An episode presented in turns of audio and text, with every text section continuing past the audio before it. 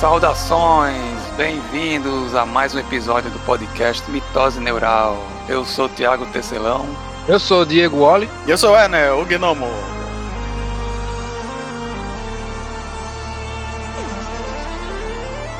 Faz, faz quanto tempo que a gente não publica Mitose? Ah, faz uns 25 anos. Né? Ainda tava saindo da ditadura militar.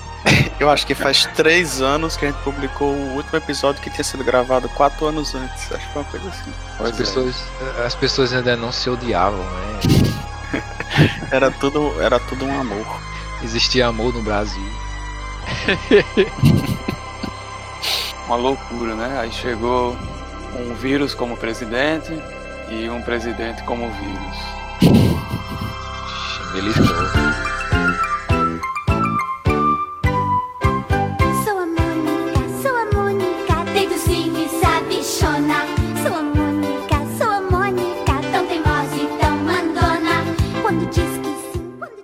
O importante é que estamos de volta e voltamos para falar sobre um, uma história em quadrinhos e Um filme. Que virou filme. E um virou filme. E um filme que baseado nessa história em quadrinhos, né? Uma uma graphic novel brasileira chamada Turma da Mônica Laços, que saiu pelo selo Graphic MSP e a gente vai falar né, sobre as nossas impressões, vai fazer um breve histórico de como essa HQ veio à tona, né? Surgiu. Vamos comentar aqui o que a gente é, o que a gente achou de referências e tal. Isso muito mais Mitose neural. Mitose.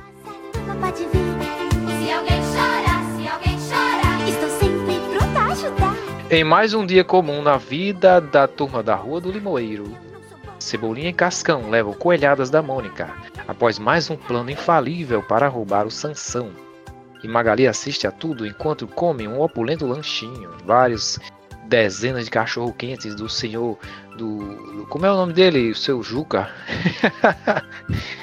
Porém, o desaparecimento de Floquinho, o cãozinho do Cebolinha, mobiliza a turma para uma aventura de resgate ao melhor estilo dos filmes da década dos anos 80, em que os laços de amizade e confiança são decisivos para os quatro companheiros alcançarem seu objetivo: salvar o mundo e dominar o planeta e salvar o cachorro.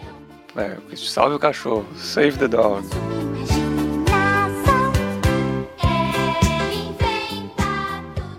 Cara, só, só me explica uma coisa.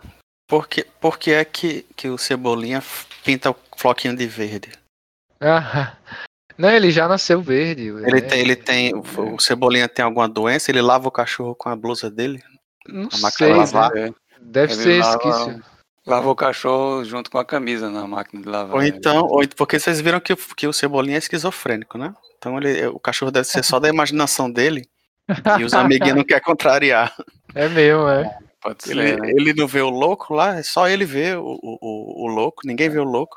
É mesmo. É no filme, né? No- Na revista também. Na Não, revista na também. revista, na revista não tem o louco. pô. Não, pô, não, não, não, não Sim, passe é. vergonha, Thiago. Na revista está está o quadrinho original da Turma da Mônica. Não tem ah, o louco. Tá. Sim, você tá falando da origem. Tá certo, beleza. É, só ele só aparece pro Cebolinha, o louco. Eu acho que nunca vi. Sim. Ele já É, deve ter é. aparecido pra alguém, mas eu acho muito raro. Não, ele, ele é- sempre aparece. É só nas histórias do Cebolinha. Sempre aparece. Isso, a revista do Cebolinha, ela era, era um encadernado daquele com grampo, né? Sim. Era mais grossa do que a do Cascão e a da Magali. Aí era um encadernado com grampo. E aí na do Cebolinha tinha a história do Louco e, e do Piteco. Ou era da, Tinha. da Turma da Selva. E a na da. Mônica, que era um encadernado grossinho. Tinha da Tina e do. O, o índiozinho, o índiozinho também. É, Papacapim. Papacapim. era na turma da aparecia na Mônica. do Chico Bento. É mesmo. Era na do Chico Bento, é verdade. É. Na turma da Mônica era, da, era Tina e Rolo. Nem rolo. E no do Cebolinha era o Louco, que aí era- era com o Cebolinha também, não conta, né? É, A turma, da, a turma da, da Floresta, acho que era na, na- da turma da Mônica também, não era? da Mônica era. É, É, Eu não lembro. Os, os ouvintes vão corrigir a gente, com certeza. Vocês, vocês liam a Turma da Mônica quando era criança? Ainda lê hoje? Eu li, aprendi, eu, eu aprendi a, a ler por causa de, de quadrinho da Turma da Mônica. Meu pai disse que se eu aprendesse a ler, eu ganhava. Aí eu corri desesperadoramente, li rapidinho. Eu também, cara. Eu, eu aprendi, eu desenvolvi melhor, né? Com, Eu com comecei, a eu comecei a desenhar por causa da Turma da Mônica, por causa do Maurício de Souza, tudo isso. Tinha, eu, Ah, tinha, legal. Eu tinha um, um zilhão de revistas da Turma da Mônica. Todo o dinheiro que eu tinha era só pra gra- gastar com drogas. Tu lembra a primeira É. que tu leu? A primeira revista que eu li de todas não foi da Turma da Mônica, foi do Zé Carioca. Sim. Eu tinha até, eu acho que ainda tenho guardado a revista. Não a original, mas um, um exemplar que era o mesmo da que eu tinha quando eu era criança. A primeira revista achei. que eu ganhei. Eu achei num, num guarda-roupa antigo do meu pai e da minha mãe, que eles tinham lá as cartas que eles mandavam para um para o outro, cartas românticas. Era uma, uma edição do, do Pelezinho. Vixe, eu gostava muito do É. Pelezinho. Cara, eu Pelezinho. achava massa, massa, massa, massa. Aliás, é uma das coisas que eu quero falar sobre esse, esse filme. É um, pouco também da, da, da- do quadrinho, né? É que perdeu a malícia, né? De que tipo, o, o, o- as Hum. revistas da Turma da Mônica, pelo menos na minha época, e antes da minha época, um pouquinho antes da minha época, né? Porque quando eu, quando eu era criança, a Turma da Mônica já tinha acho que 25 anos, ou era 30 anos. E as revistas tinham um pouquinho de malícia, tinha história com cuspe, Sim, sim. sim. umas aventuras mais Hum. perigosas, assim, entendeu? Sim. Era, É era, é, era mais foi- interessante. Foi suavizando mais, né? Com, a- com o tempo. Se você pega até as, as tirinhas antigas, tem coisas que não, não poderiam ser publicadas hoje. né? Isso, Eu, eu lembro de uma, de uma tirinha que era que foi na, na época em que ia nascer a irmãzinha do Cebolinha. E, Mariazinha. e tava ele, a, a Maria Cebolinha, né? E, e tava ele e o pai esperando o, a, a mãe do Cebolinha dar a luz, eles estavam na, na sala de espera, e o pai dele com um monte, um monte de cigarro no chão, assim, ele fumando, e o, Ce- e o Cebolinha é, Sim, chupando balinhas, assim. Então, é, cigarro é uma coisa que não apareceria mais hoje em dia, né? Tem a tirinha do Pelezinho, ele sentado com um amigo, eu não lembro mais como era o nome do pessoal da turma. Aí, será que vai demorar muito? Num, numa- num- na clínica, né? Aí eu já olhava pro lado, tem um bocado de esqueleto assim parado. Nossa. Sentado. Coisa mórbida. Aí já vira a história do penadinho, né? Mentose. Você fez um quadrinho, o, o Laços, né? Que é uma homenagem, não é pra criança esse quadrinho, eu não acho que seja pra criança, é mais uma homenagem pra quem conhece bem os personagens, então é, é, é, para você poder pegar as referências tem que ser adulto mesmo. Tem até uma referência, tem Magali de azul, né? Esse vestido azul da Magali é- De verde. existiu, é verde, né? Verde bebê, né? Existiu mesmo, né? Foi? Foi. Tem essas referências, as coisas que é, que é para adulto. E aí é tudo em tons me- meio pastéis, e acontece muita coisa de noite, é tudo escuro e tal, aquele, aquele clima bem, assim, na, na, na minha lembrança, bem Conta Comigo, lembra do filme Conta Comigo? Sim, sim. Né? Eu achava que, que o filme poderia ter sido nessa pegada, mas aí o filme fez o quê? Deixou tudo ultra colorido, a trilha sonora é uma porcaria, e ficou tudo Eita. extremamente, extremamente infantilizado, entendeu? Assim, Bom, a gente pode. Vamos deixar para comentar isso daqui a pouco, né? E fazer um, uma breve contextualização de, do que é essa história, né? Porque a gente está falando de várias coisas e os, os ouvintes não estão sabendo muito bem, ou talvez não estejam sabendo muito bem do que a gente esteja falando. sim, Para a gente entender o que é Turma da Mônica Laços, né? A gente precisa primeiro falar rapidamente sobre Maurício de Souza, porque se não fosse ele, né? Que é o autor dessas revistas que a gente está comentando agora a gente não, não teria essa, essa graphic novel para falar, né? E Maurício de Souza, muita gente sabe, muita gente conhece. Na verdade, se tiver um, tiver um brasileiro que não, não sabe ou nunca ouviu falar em Maurício de Souza, com certeza já ouviu falar em Turma da Mônica, e sabe né, o que são os quadrinhos, da, os quadrinhos brasileiros, é muito representativo. E ele nasceu em 1935, né? Tá, vai fazer 85 anos esse mês, né? Inclusive. É, e já ele, ele sempre sonhou em ser desenhista, né? Ele chegou a, a conseguiu ser, ser desenhista publicando tirinhas num jornal e ele publicou a primeira tirinha dele em 1959, que era que ainda era com outros personagens, né? Não tinha Turma da Mônica ainda. Os personagens principais eram Bidu e Franjinha E o Cebolinha vai aparecer nas histórias do Franjinha né, em 1960 como coadjuvante, mas depois ele passou a ser o principal personagem dele. A, a, a maioria das tirinhas passou a ser com o Cebolinha, né, com aquela Mas tem- característica dele tem de uma- trocar o R pelo L. Né? Tem uma coisa faltando aí, Thiago, na, na sua história. Ah, ele trabalhou para um jornal, primeiramente, né? Acho que ele era repórter policial, se eu não me engano. Sim, sim, foi. Ah, o que eu sabia assim, é, que ele, é que ele queria desenhar para o jornal, mas o, o máximo que ele tinha conseguido foi ser repórter policial. Aham. E o que conta é que ele, a primeira história dele não tinha nada a ver com a Turma da Mônica, né? Foi uma história é, policial. E Ah, sim. É, enfim, mas ele foi foi conseguindo publicar essas tirinhas, né, assim, continuamente. Apareceu o Cebolinha, né, como aquele personagem que troca o R pelo L, que é o, um fenômeno linguístico chamado de lambidacismo. Eu aprendi isso essa semana, porque Thaís está fazendo um trabalho sobre esse fenômeno. Eu achei que era dis, dislalia. Não, é lambidacismo. Quer dizer, pode ser que...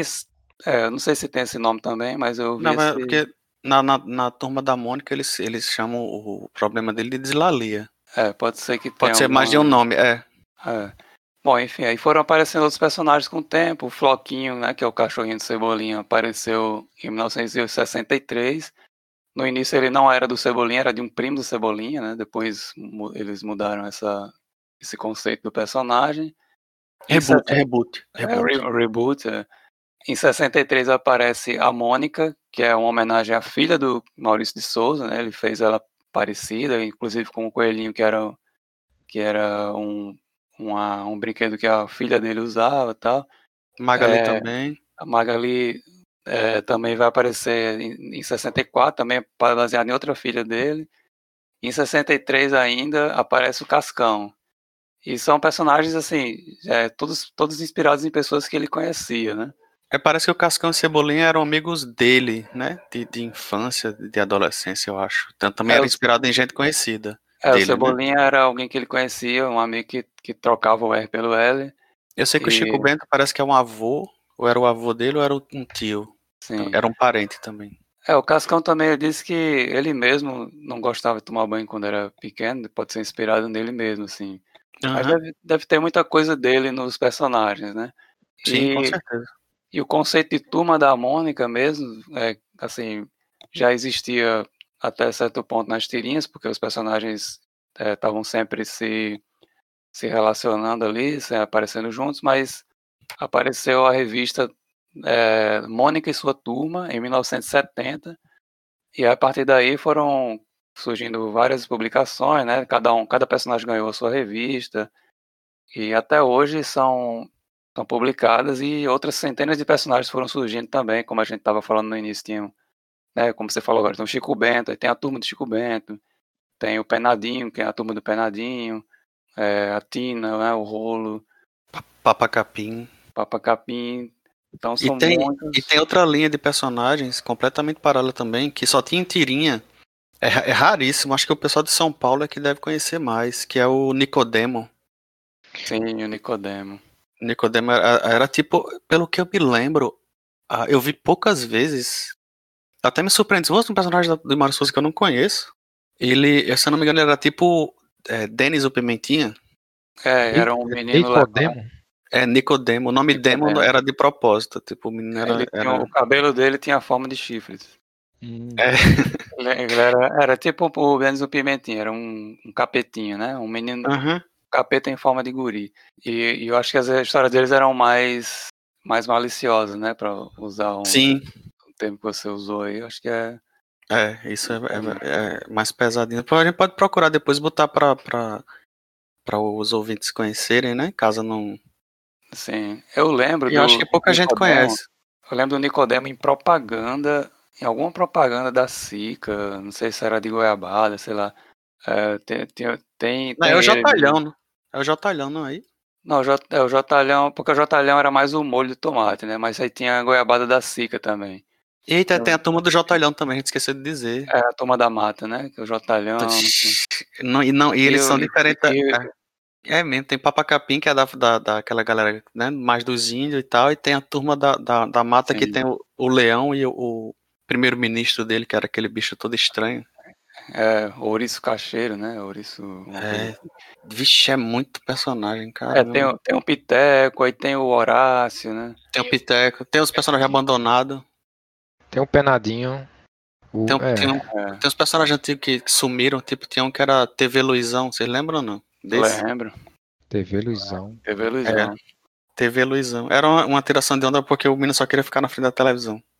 Ele tinha óculos que eram quadrados, É. fundo de garrafa E- quadrados e, e os cabelos espetados como se fossem umas antenas de televisão. assim. Ah, eu vi já esse cara aí. Eu lembro dele. E o Bugu, hein? Ele Quando era um fazer... genérico. Cara, eu odeio o Bugu. Odeio. Quando é que vão fazer o filme dele, cara? Eu tô, tô louco Para que nunca. Nunca. Eu gosto dele. Personagem, personagem bosta. É, como era? Alô, mamãe, ele falava, né? Ele queria ser a estrela do- da história do Bidu. Era. Ele, ele é meio que o chaveco que, pra, pra galera da Mônica, né? Que o chaveco Ele é- também Ele é tipo o cachorro da, da Hora da Aventura que não deu certo. Também. Ele, ele me lembra o chaveco nessa questão de querer aparecer e ficar, pegar a estrela do negócio. Mas é, é- é secundário, né? O, o chaveco ele odeia quando chama ele de É. secundário. Você é secundário, chaveco. Você não pode. Eu quero ter minha revista. Eita, Maurício de Souza man- mandou, mandou é, publicou a esteirinha do Nicodemo naquela coleção LPM Pocket. Hum, Tá vendo aqui agora, olha aí. Então tem Então como o pessoal. Tá disponível aí. Vocês podem clicar no link aí da Amazon no nosso comentário pra... A gente não vai ganhar porra nenhuma com isso, mas... Vamos ver se a Amazon paga nós. Bom, aí, né, com, com essa, com toda essa história, ele fundou a Maurício de Souza Produções, né, que é responsável por é, não só pelas, pelas histórias em quadrinhos, né, mas também por desenhos animados. Teve muitos desenhos animados da Turma da Mônica, até, até, tem até hoje, né, e uma infinidade de produtos que virou realmente uma marca que, que hoje em dia, né, é, Mas, a, mas a, a trajetória das editoras eu acho que é, que é interessante. Deixa eu ver se eu lembro. Ela, ele começou publicando, acho que pela Block. Na época da Block, as revistas eram compridas, pareciam quadrinhos é, é, americanos, formato americano. Sim, sim. Eu lembro que eu cheguei a ter, cara, cheguei a me arrepiar agora. Eu cheguei a ter umas três revistas dessa, da, da- dessa época. Eu acho que era Block. A revista era bem Sim. grossa. É, Foi pra Lançou a Globo. editora Abril. Como é? Abril, foi- Foi pra abril. Foi Ah, pra abril, isso. daí foi pra abril. Mas as revistas dessa época, elas tinham histórias super interessantes. Eram, sempre tinha uma história bem comprida, tipo uma aventura. A- a- a- que, que aí depois, o, o- quando passou pra abril, né, foi se transformando naquelas histórias de, de 3, 4, 5 páginas, né?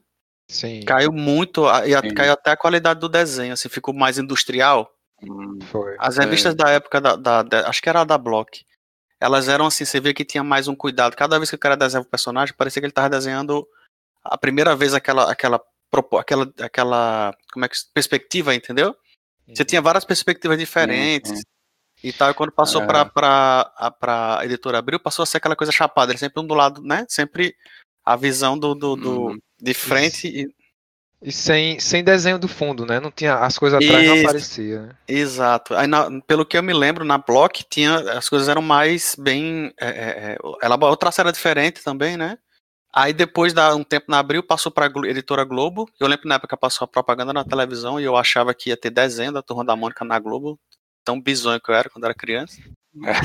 Mas era só a editora, só a É. revista tinha passado pra, pra Mas outra eu, editora. eu acho que eu teria feito essa associação também, né? E aí, depois de um tempo, aí é- passou, ele passou a ter a própria editora, né? Maurício, Maurício de Souza Editora, né? Que ainda continuou sendo Sim. da, da Globo, publicado pela Globo, mas eu não, não entendo como é que funciona isso. Se alguém puder explicar. Aham. E aí, Não, depois não disso, passou pra Panini, né? Hoje é Panini, né, Maurício de Souza? É, o Gepanini. é. Sim. É muito interessante. E é, tá, assim, em contínua publicação, né? Desde sempre, né? Exato. tem. E virou uma marca tão, tão ampla assim, né? O cara ganha tanto dinheiro com isso que tem até maçã da Turma da Mônica, né? Eu só uma- compro maçã da Mônica. Teve uma época que tinha salsicha da Turma da Mônica, aí tem o Jotalhão que tá na... Mas na- salsicha no, do, não é do. Scooby? É, agora é. Ele vendeu pro Scooby. O Scooby comprou. Bom, ma- mais alguma coisa que vocês queiram falar sobre a sobre essa. Eu, Antes, eu da- antes quero, da gente passar pra Graphic, né? eu, quero, eu quero me exibir aqui, que eu tenho a primeira edição do, do Chico Bento da, da Globo, de 1986. Eu acho que eu tenho também. Eu tenho, eu tenho um bocado. Eu não sei onde eu soquei, mas eu tenho um bocado de revista Turma da- Eu tenho, acho que do, do, do 1 ao 100 do Cascão. Acho que é do 1 ao 100. 1 ao 100 do Cascão. Da, da... Eu tinha, né? Agora, onde, onde tá? Se tava na casa da minha mãe, ela já deu fim. Porque o pessoal não sabe. Não sabe a importância dessas coisas, né? Isso não é, valoriza o valor das coisas. Mas eu colecionava, é sério. Eu colecionava assim, era um negócio de, de, de encher o saco de todo mundo pra me darem dinheiro pra eu comprar as revistas. É, eu, eu tinha que escolher. eu comprava às vezes, mas eu nunca colecionei. E, tanto que hoje eu não tenho nada do que eu tinha na, na infância, assim. Eu gostava muito Tudo do, do. Cas- Cascão e do Cebolinha. As duas que eu achava mais legal era Cascão e Cebolinha e Pelezinho, né? A revista do Pelezinho era, pra mim, acho que a melhor de todas era a revista do Pelezinho. E o Ronaldinho?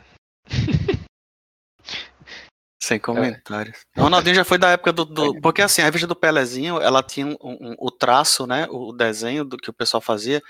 Era. era não tinha essa, essa, essa. Pelo menos do que eu me lembro, né? Não tinha essa, essa coisa de linha de produção, entendeu? Até Sim. fazendo, até esse Turma da Mônica Jovem, se você abrir e folhear, você vê que a- o estilo é mangá, mas é um negócio bem precário, entendeu? Você vê Sim. que tem muito quadro repetido, muito fundo sem nada, então o mangá não é assim. Então, então existe um- uma, Não. uma coisa que a Mari Souza, editora, faz para manter uma linha de produção né, de, de alto, né, de, de- de muita tiragem, né, assim, de, de fazer de fazer muita edição, muita edição, muita edição. Então, para fazer isso, eles acho que eles, eles é praticamente um molde, né?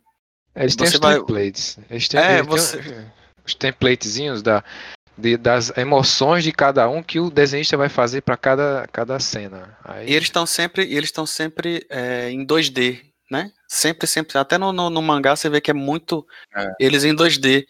E no- na revista do Pelezinho, eles fugiam um pouco disso. Às vezes tinha um traço, dependendo do que eles estivessem desenhando, o traço era mais sujo, entendeu? Eu queria ter uma revista aqui para poder tirar uma, uma, uma foto e mostrar para vocês. Depois eu vou procurar. Então, eu achava muito legal o desenho e, e- e apesar de odiar futebol, sempre odiei, as histórias eram muito interessantes, assim. Para mim, a revista do Pelezinho foi uma das melhores coisas da- das últimas que eu li do, de Maurício de Souza. As pessoas podem perceber um pouco a diferença, é, assim, no, no geral, se pegarem, por exemplo, as histórias do Horácio.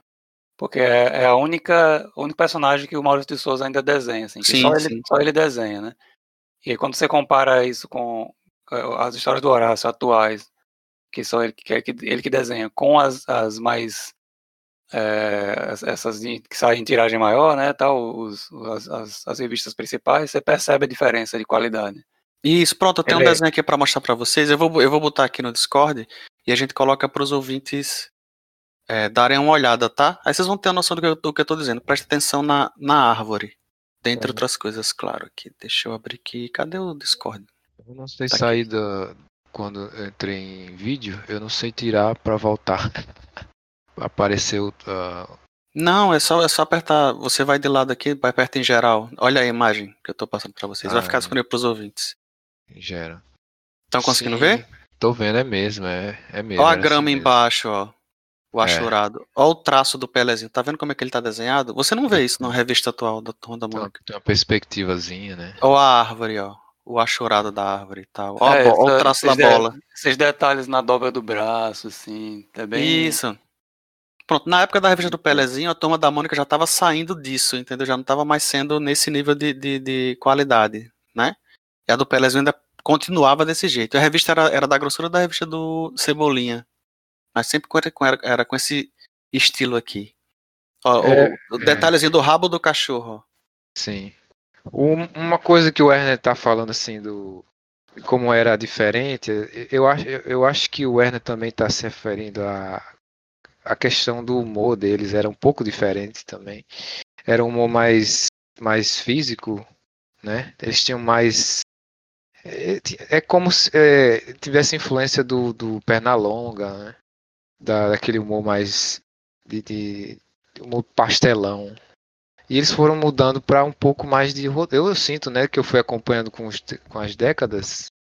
eu fui senti eu sentindo que eles mudaram para roteiro mais de fala. É, é humor de, de piada e conversa e menos de humor físico, de cair no chão e jogar torta na cara. Alô? Aham. Sim, sim, sim. E uh, eu, eu, eu sinto saudade também da época dos quadrinhos antigos, na época que eu li quando eu era criança, que eu dava muita risada com, com os meninos correndo e seu Juca, eles passando e se batendo na, na banca do seu Juca e derrubando todo mundo. No, no quadrinho do, Lisson, do Laços, do Vitor Cafage, tem cenas assim que me lembravam da, da época que eu, de criança que eu li, por causa desse, daquele humor pastelão que eles tinham. Da Mônica jogando o coelho caindo na cara do Titi e o Titi caindo no chão, né?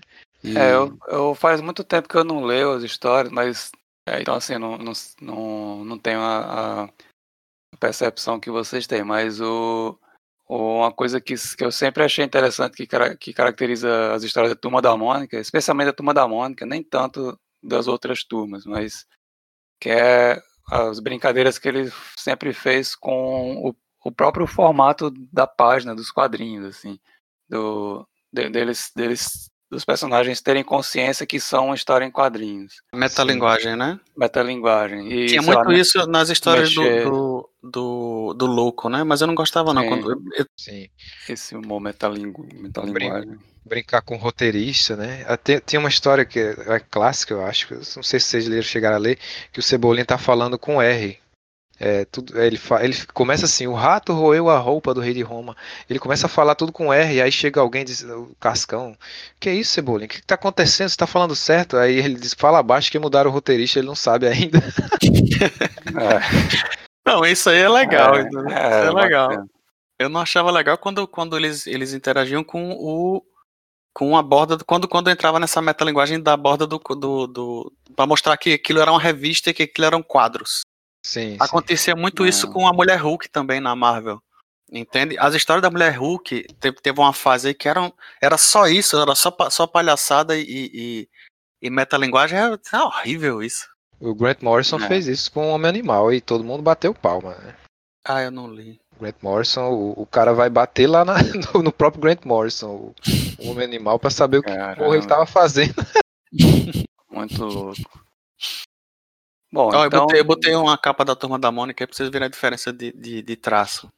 certo, eu vi aqui. real- Na Globo já, já é. tava em, em linha de, de, de, de produção industrial, assim. em- É. Como é que chama?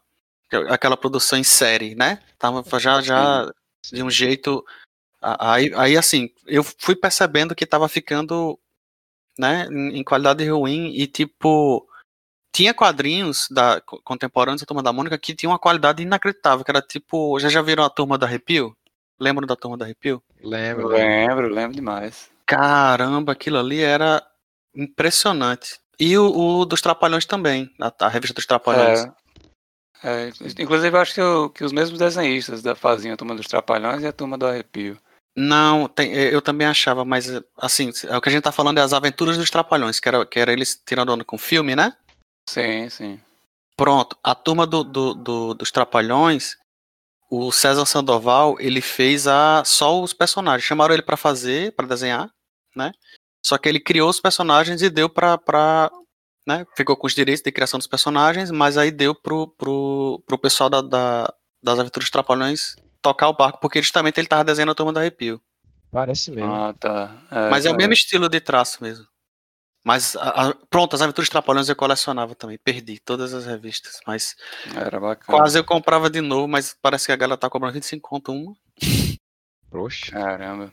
Imoral. É, então, então a gente vê aí, né, que todas essas revistas que a gente falou, né, é, Turma do Arrepio, Aventuras dos Trapalhões e tantas outras coisas que surgiram, tudo isso deve muito a Maurício de Souza, né, que, enfim, ele, ele meio, meio que criou o quadrinho, o formato de quadrinho nacional, né, que a gente conhece, assim.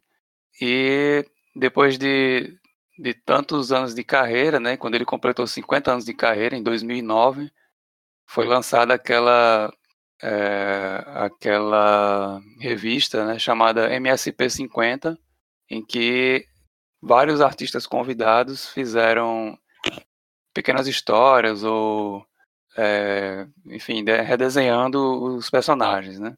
da, de, de, toda, não só da turma da Mônica, mas de as outras outros núcleos de personagens do Maurício de Souza.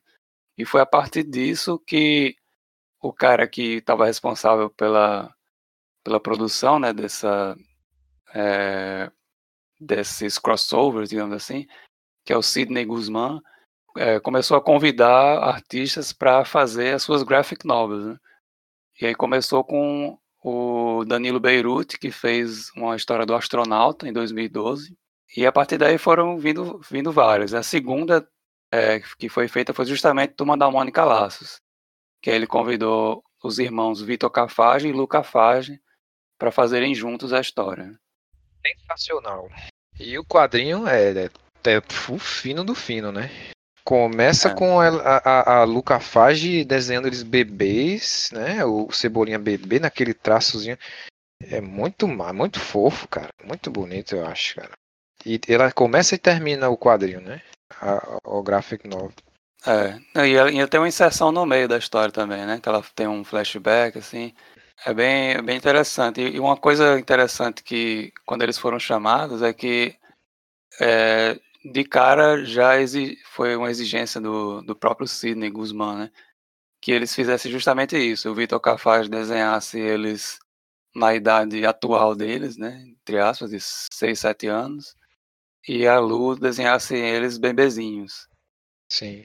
E combina muito o estilo deles, assim, o, com esse. Eles, eles sabem, sabem mexer bem com essa com esses dois momentos, né? Com essa coisa mais nostálgica que foi pego pela lua, assim, de uma coisa mais mais da infância, tem a infância, né? Coisa mais fofa. E o Vitor com essa coisa mais pré-adolescente, assim, mais. É... O Vitor Cafage ele faz o, o, Valente, né? Ele começou com o Valente. Eu, primeiro era a tirinha do Peony Parker, que é, era uma, era uma sátira ao o Homem-Aranha, o Peter Parker, né? Essa era só o Peter Parker sem, sem o Homem-Aranha. Ele fazia uma várias engraçadinhas sobre o Peter Parker. E aí ele começou o, Valente, o cachorrinho valente. E uma coisa que eu Foi. gosto o muito. Parker, hum. O Penny Parker ele começou na internet, né? Quer dizer, ele, ele era um webcomics. É. E, e depois ele começou a publicar Valente. Sim. Uma coisa que eu gosto muito no Vitor é que ele, ele consegue ter uma, uma narrativa visual muito boa. Ele consegue fazer quadrinhos sem fala e só só no visual e, você entender tudo que está acontecendo, a, as emoções de cada um. É um cara, um cara que eu, eu considero um dos bons aqui no Brasil. É, ele é bem jovem, né? Ele tem, nasceu em 78, em Belo Horizonte. Sim. Tem, tá com 42 anos, eu acho. E a irmã dele, a Lu, nasceu em 88, 10 anos depois. E ela começou meio que publicar quadrinhos também na internet, mas ela começou a publicar é, impressa, né, com um quadrinho independente chamado Mixtape, que eu não, não sei nada sobre esse quadrinho, só vi isso na pesquisa que eu fiz. Mas eu li é, dois quadrinhos que ela fez junto com a escritora Bruna Vieira, que é quando Tudo Começou e O Mundo de Dentro, que são... Que é, que é filha de Suzana Vieira. não sei. Eu não, não peguei a minha revista Caras para ver. Eu também detalhe. não sei. Se você não sabe que não é, então não diga aqui que não é. prove. Não que não é. Prove que, que prove que não é. Isso aí é fake news. É fake news que chama. Não provo não, eu não provo nada. E é, e é interessante que, que nessas publicações, se você pegar Valente e essas que ela fez, que a Lu fez com a Bruna Vieira, você percebe bem a diferença entre os dois, né? Que o, o Valente vai numa coisa mais adolescente é, do universo masculino, né? E a Lu mais no universo feminino, com outro estilo. E é, e é engraçado porque ao mesmo tempo que eles têm uma é, uma identidade, cada um deles, mas o traço deles tem uma coisa semelhante também. Tanto que se você lê a, a, o Laços sem saber que são dois, você pode até achar que é o mesmo desenhista. É, e foi legal isso, que eles fizeram juntos o roteiro, né? Cada um é, desenhou uma parte da história. Como o Diego falou, né? Eles é, ela desenhou o iníciozinho, que é como se fosse a, a infância do Cebolinha é, ganhando o Floquinho, né? Uma, tipo, ele bebezinho, o Floquinho bebezinho também. Lá, lá pro meio tem uma homenagem a Maurício de Souza, que é a Mônica contando a história da infância do pai dela, Uhum. que, que é como se fosse o próprio Maurício, é, fazendo uns filminhos, né, com a caixa de papelão, desenhando. E lá no final da história a gente vê outro outro outro flashback que meio que explica algumas coisas da história, né? Explica como eles se conheceram, os quatro amigos se conheceram, explica é, como é que o, o, Cebolinha ganhou um carrinho que o que o Cascão fez para ele. E, uhum. também, e também como o Cascão perdeu o peão, que durante a história é um elemento da, da narrativa, né? Porque o peão ficou perdido no meio dos pelos do Floquinho durante Sim. muitos anos. Eu senti falta no filme dessa. E eu ia dizer, eu ia perguntar se pode falar do filme. É, não, mas pra, já pra ir comparando assim, do início do no Acho que teve uma vez que Cebolinha se perdeu dentro do pelo do Floquinho. Eita. é. é quando os, no, no, na graphic novel, logo no início aparece a mãe dando o, o floquinho pro Cebolinha, o Cebolinha bebê, eles se conhecendo, né? Eu acho que faltou isso no filme, assim, para dar para dar aquela a gente aquela valorizada maior do cachorro se perdendo, né? do cachorro do floquinho. Por, Eles pra... não colocaram nem, nenhuma lembrança, nenhuma, é, nenhuma dessas partes de lembrança tem no filme, né? Não, tem não. Tem nenhum Mas é, flashback. Que, que merda é, foi essa que eles pois é, fizeram é, porque, porque, inclusive, assim, uma das coisas que eu coloquei aqui para discutir foi justamente essa é, esse elemento do roteiro que é o desaparecimento do Floquinho e como isso afeta o Cebolinha. Né? Porque no, nos quadrinhos, como você já começa vendo essa relação que eles constroem desde a infância, aquele, e aquele desenho fofinho, assim, dá um toque, né, de sensibilidade àquela, àquele encontro, o primeiro encontro deles, você já entende de cara que o, o Floquinho sumir é uma coisa que impacta ele de uma maneira isso, profunda. Exato. E, na, e no filme isso não tem, porque você não vê a relação deles tão forte até o ponto em que ele se perde, né? Ele não sente tanto, né? Assim, é... E tem, e tem, a, tem uma parte lúdica que tem na revista que é eles, eles remetendo até um pouco a, a eles fazem referência a Peter Pan mais de uma vez, né? Sim, eles com aquelas sim. fantasias diferentes e tal, e tem uma hora que o, o, o Cascão tá correndo, aí ele para para dar uma paquerada na, na, na, Maria Cascuda e depois continua sim, correndo. Tipo, ele se, se, perdeu tudo, nada disso tem no, no, no, filme. O filme enche de gordura umas partes, desnecessariamente, né? E, a, e partes importantes da, da, da, história, como todos os flashbacks, eles tiraram. Cenas Sim. que eram de noite, eles colocaram de dia, entendeu? E, e, inclusive essa parte aí que você falou, né, do, do Cascão parando para dar um beijo na cascuda e tal, é, é justamente no, no, início em que a gente está conhecendo, ou, ou né, se for um leitor novo, está conhecendo os personagens. Uhum. E eu, eu acho muito legal como eles são apresentados, porque ele, nesse, nesse pequeno, nessa pequena sequência, né, que o Cascão e Cebolinha estão correndo da Mônica, depois de um plano é, infalível que faliu de novo, né? Que, que falhou para pegar o, a, o, coelhinho dela, né? Você conhece todos os quatro personagens, o que eles são, né? O, o que caracteriza eles. O Cebolinha como um cara que, que tá, é, tem esses planos mirabolantes para ser o dono da rua, o Cascão que não gosta de água, né? tem a, quando eles estão passando pelo, pela piscininha que as meninas estão fazendo chá lá, né? O Cebolinha sai, sai, correndo por dentro d'água e o Cação dá um salto acrobático por cima da água, assim. Tipo, ele, ele você já vê ali, ele evita é, cair na água, né? E a Magali comendo, comendo e, e, e pedindo mais comida, né? E a Mônica é, enfesada, né? Que ela perde a paciência rápido e super forte. Você, você consegue ver todos os personagens sendo apresentados de uma maneira interessante. E você, e você é apresentado aos personagens sem precisar que, que digam o que, é, o que é a característica de cada um. Isso. Que no filme ele, ele teve que dizer, não, porque você, a Mônica é forte, a Magali é magra. Assim, ah, cara, não, é, exatamente. Como assim? Eu não preciso, porque é reforçar toda hora, né? Ele é. Reforça, né? Expositivo. É, é fraco. O filme, é, o filme realmente, assim, então, deram 7.8. Eu acho que quem deu 7.8 não conhece é, muito bem a Turma da Mônica e não conhece o, o a obra original.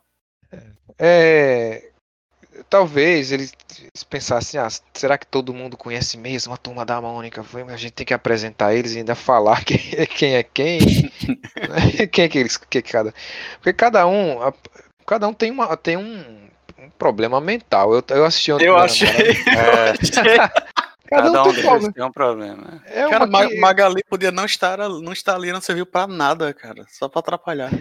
Não, ela, a, a Magali tem a questão da, da fome, o, o outro tem fobia de água, o outro é um esquizofrênico e a outra. A Mônica, ela, Ela ela tem problema com bullying. pode ser autoestima, problema de É. bullying, né? Questão. É, Mas enfim, são. E eu, talvez por isso que eles se, se, se juntem, né? Cada um tem sua, suas peculiaridades. E os meninos apanham. Não, podia ser, mas foi mal, mal feito, né? E os meninos apanham e não ficam nem com o olho roxo. né? Tem uma história, tem uma história da turma da Mônica que ela bate tanto neles que eles ficam com o olho inchado e dizem, vixe, agora a gente ficou igualzinho aos personagens do, do seriado japonês que a gente gosta.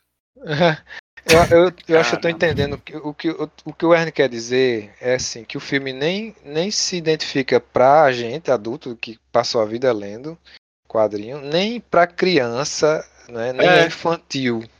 né? Ele não, se- não Sim, se sim. decide. Não É, se porque, decide. porque justamente é, Laços, né? O Werner falou mais cedo, não sei se isso entrou na gravação, que o, o, o Laços ele é muito, muito bom para quem conhece e acompanhou as historinhas. Mas eu acho que ele também é bom para novos leitores. O, o, o quadrinho, né? Porque justamente tem esses elementos. Ele, ele apresenta os personagens, você não precisa ficar. Ah, tá aqui o Cebolinha, tá aqui o Cascão. Ele, ele, ele mostra quem são os personagens. Ele mostra as relações entre eles, mostra é, como eles se, se. como é a dinâmica entre eles, né? E é uma história que pode, assim, é, ser lida de maneira separada do, do universo da Turma da Mônica. Ela se fecha em si mesma, né? Tem todos os, os antecedentes mostrados ali naqueles flashbacks tal. Você, você consegue é, ver como uma obra de arte separada. Mas o filme, ele é muito. É, é, muito dependente das referências e também ele é, ele, como o Werner falou, ele é mal, mal construído, porque você tem que dizer, né, um personagem tem que dizer que fulano é comilana e não sei o que, isso aqui, é uma forma pobre de, de, de apresentar, né, você não precisa, os atores, eles mesmos fazendo os seus papéis, é, deveriam ser capazes de fazer isso. Exatamente. E assim, a pobreza de- da caracterização do person- dos personagens é. é- é- é- eu, eu acho assim. Chega, chega ao amadorismo, porque você tem. Parece que são quatro crianças fantasiadas, certo? Que figurino foi esse? Pelo amor de Deus. Parece quatro crianças fantasiadas de Turma da Mônica. Perderam a oportunidade de botar o menino careca lá, com, só com as melenguinhas de cabelo na cabeça, pra ficar um negócio bem assim. Como é que eu vou dizer? Batutinhas, né? Tipo batutinhas Hum, com aquela, com aquela malícia dos, dos, dos batutinhas, talvez, o cara, o menino meio careca, o outro botava o cabelo de Ronaldinho na cabeça dele, todo mundo ia- e ele b- botasse o cascão sujo, qual é o problema de uma criança ser suja? É, Alguém me explica aí qual é o problema é uma criança, mesmo, deixa ele ser sujo, bota, botasse a mãe dele tentando dar banho nele, ele escapando pela janela, bem moleque, entendeu? Descalço É. já, É, é- exatamente, o filme não se decide o que, que ele quer. Se ele é mais realista, se ele. É, é que nem os Vingadores, o primeiro eles. Nos Vingadores não. O primeiro Thor, né? Que quando desce lá o pessoal. fant- Tem um pessoal fantasiado aqui de Power Ranger aqui no meio da cidade. Os próprios personagens, eles zoam o pessoal que vem de Valhalla, né? Que é aquele pessoal andando de Valhalla no meio da cidade, assim. Ele, pô, desceu o pessoal do Power Ranger aqui. E, e- e no filme é isso. é- é- parece mesmo que eles estão fantasiados, né? É, eu, eu acho assim que no- nos quadrinhos originais da Turma da Mônica, né, na- nas historinhas correntes né, que são publicadas, é, existe um, um elemento de nonsense que é, que é que se permite pelo próprio, pela própria forma e pela própria estética da- das histórias. Né? É, você tem essas coisas de é, brincar com que é uma história em quadrinhos, tem ah, umas coisas é, meio absurdas, os personagens estão sempre com a cara limpa, assim, é aquela coisa colorida mesmo que combina com aquilo que está sendo, com aquela história que está sendo contada com aqueles personagens. No, no, na HQ Laços, ele adaptou esses personagens, porque não é uma história comum da, da Turma da Mônica, né? Não, não, não é igual ao, ao que o Maurício Souza faz. Ele, ele fez, é, junto com um traço diferente e com uma forma diferente de contar a história, ele ficou um pouquinho menos absurdo do que as Sim. histórias do que as histórias da mas continua sendo história em quadrinhos história É, é, que continua absurdo, porque, por exemplo, tem uma hora que a Magali espanta os cachorros com o ronco da barriga dela. é tem essa- esses elementos mas, mas mas funciona dentro da da Isso, história lá porque tem esse humor que é um humor meio como a gente falou um filme anos 80 né? Essas coisas meio é, meio absurdas mas que não passam de um, de um certo limite. Pra, se é, quando você pega isso e vai para o cinema que já é uma outra uma outra instância né tem os quadrinhos lá é, deles do Maurício de Souza tem essa graphic novel que é uma outra instância e tem o cinema eles deveriam ter é, extrapolado para um outro nível que aí poderia ser uma coisa mais realista né uma ou e assim ia se assumir como realista Isso. é, sem, sem colocar, porque fica, como o Diego falou, não se decide, fica distoante. É, é para ser absurdo ou é para ser realista? É, e, e aí não, não, não se criou uma identidade para o filme. Se, se tivesse que ser absurdo, teria que ser totalmente absurdo. E aí poderia entrar numa coisa de comédia pastelão mesmo, assim, de. Né, que aí não combinaria com a história, que é uma história dramática. Isso, só que no filme não ficou. Não, é, não Mas, ficou. Tiago, eu vou dizer, eu- eu gostei do filme. Eu, eu- parece que eu não gostei, não, eu gostei. Teve uma hora que eu me emocionei lá, quando. é, Alguns momentos eu me emocionei no- na, na cena da que o Cebolinha fala, você é gorducho, isso aqui, e ela, e ela chora. É muito, eu acho Sim, bonito, eu sim. fiquei. É, é, porque. É, tem um momento ou outro que é, que é interessante. É. É, Então, é, é, realmente, eu, eu concordo, assim, eu, eu, eu fiquei com a impressão boa do filme por causa da interpretação, principalmente da Mônica e do Cebolinha, dos dois atores.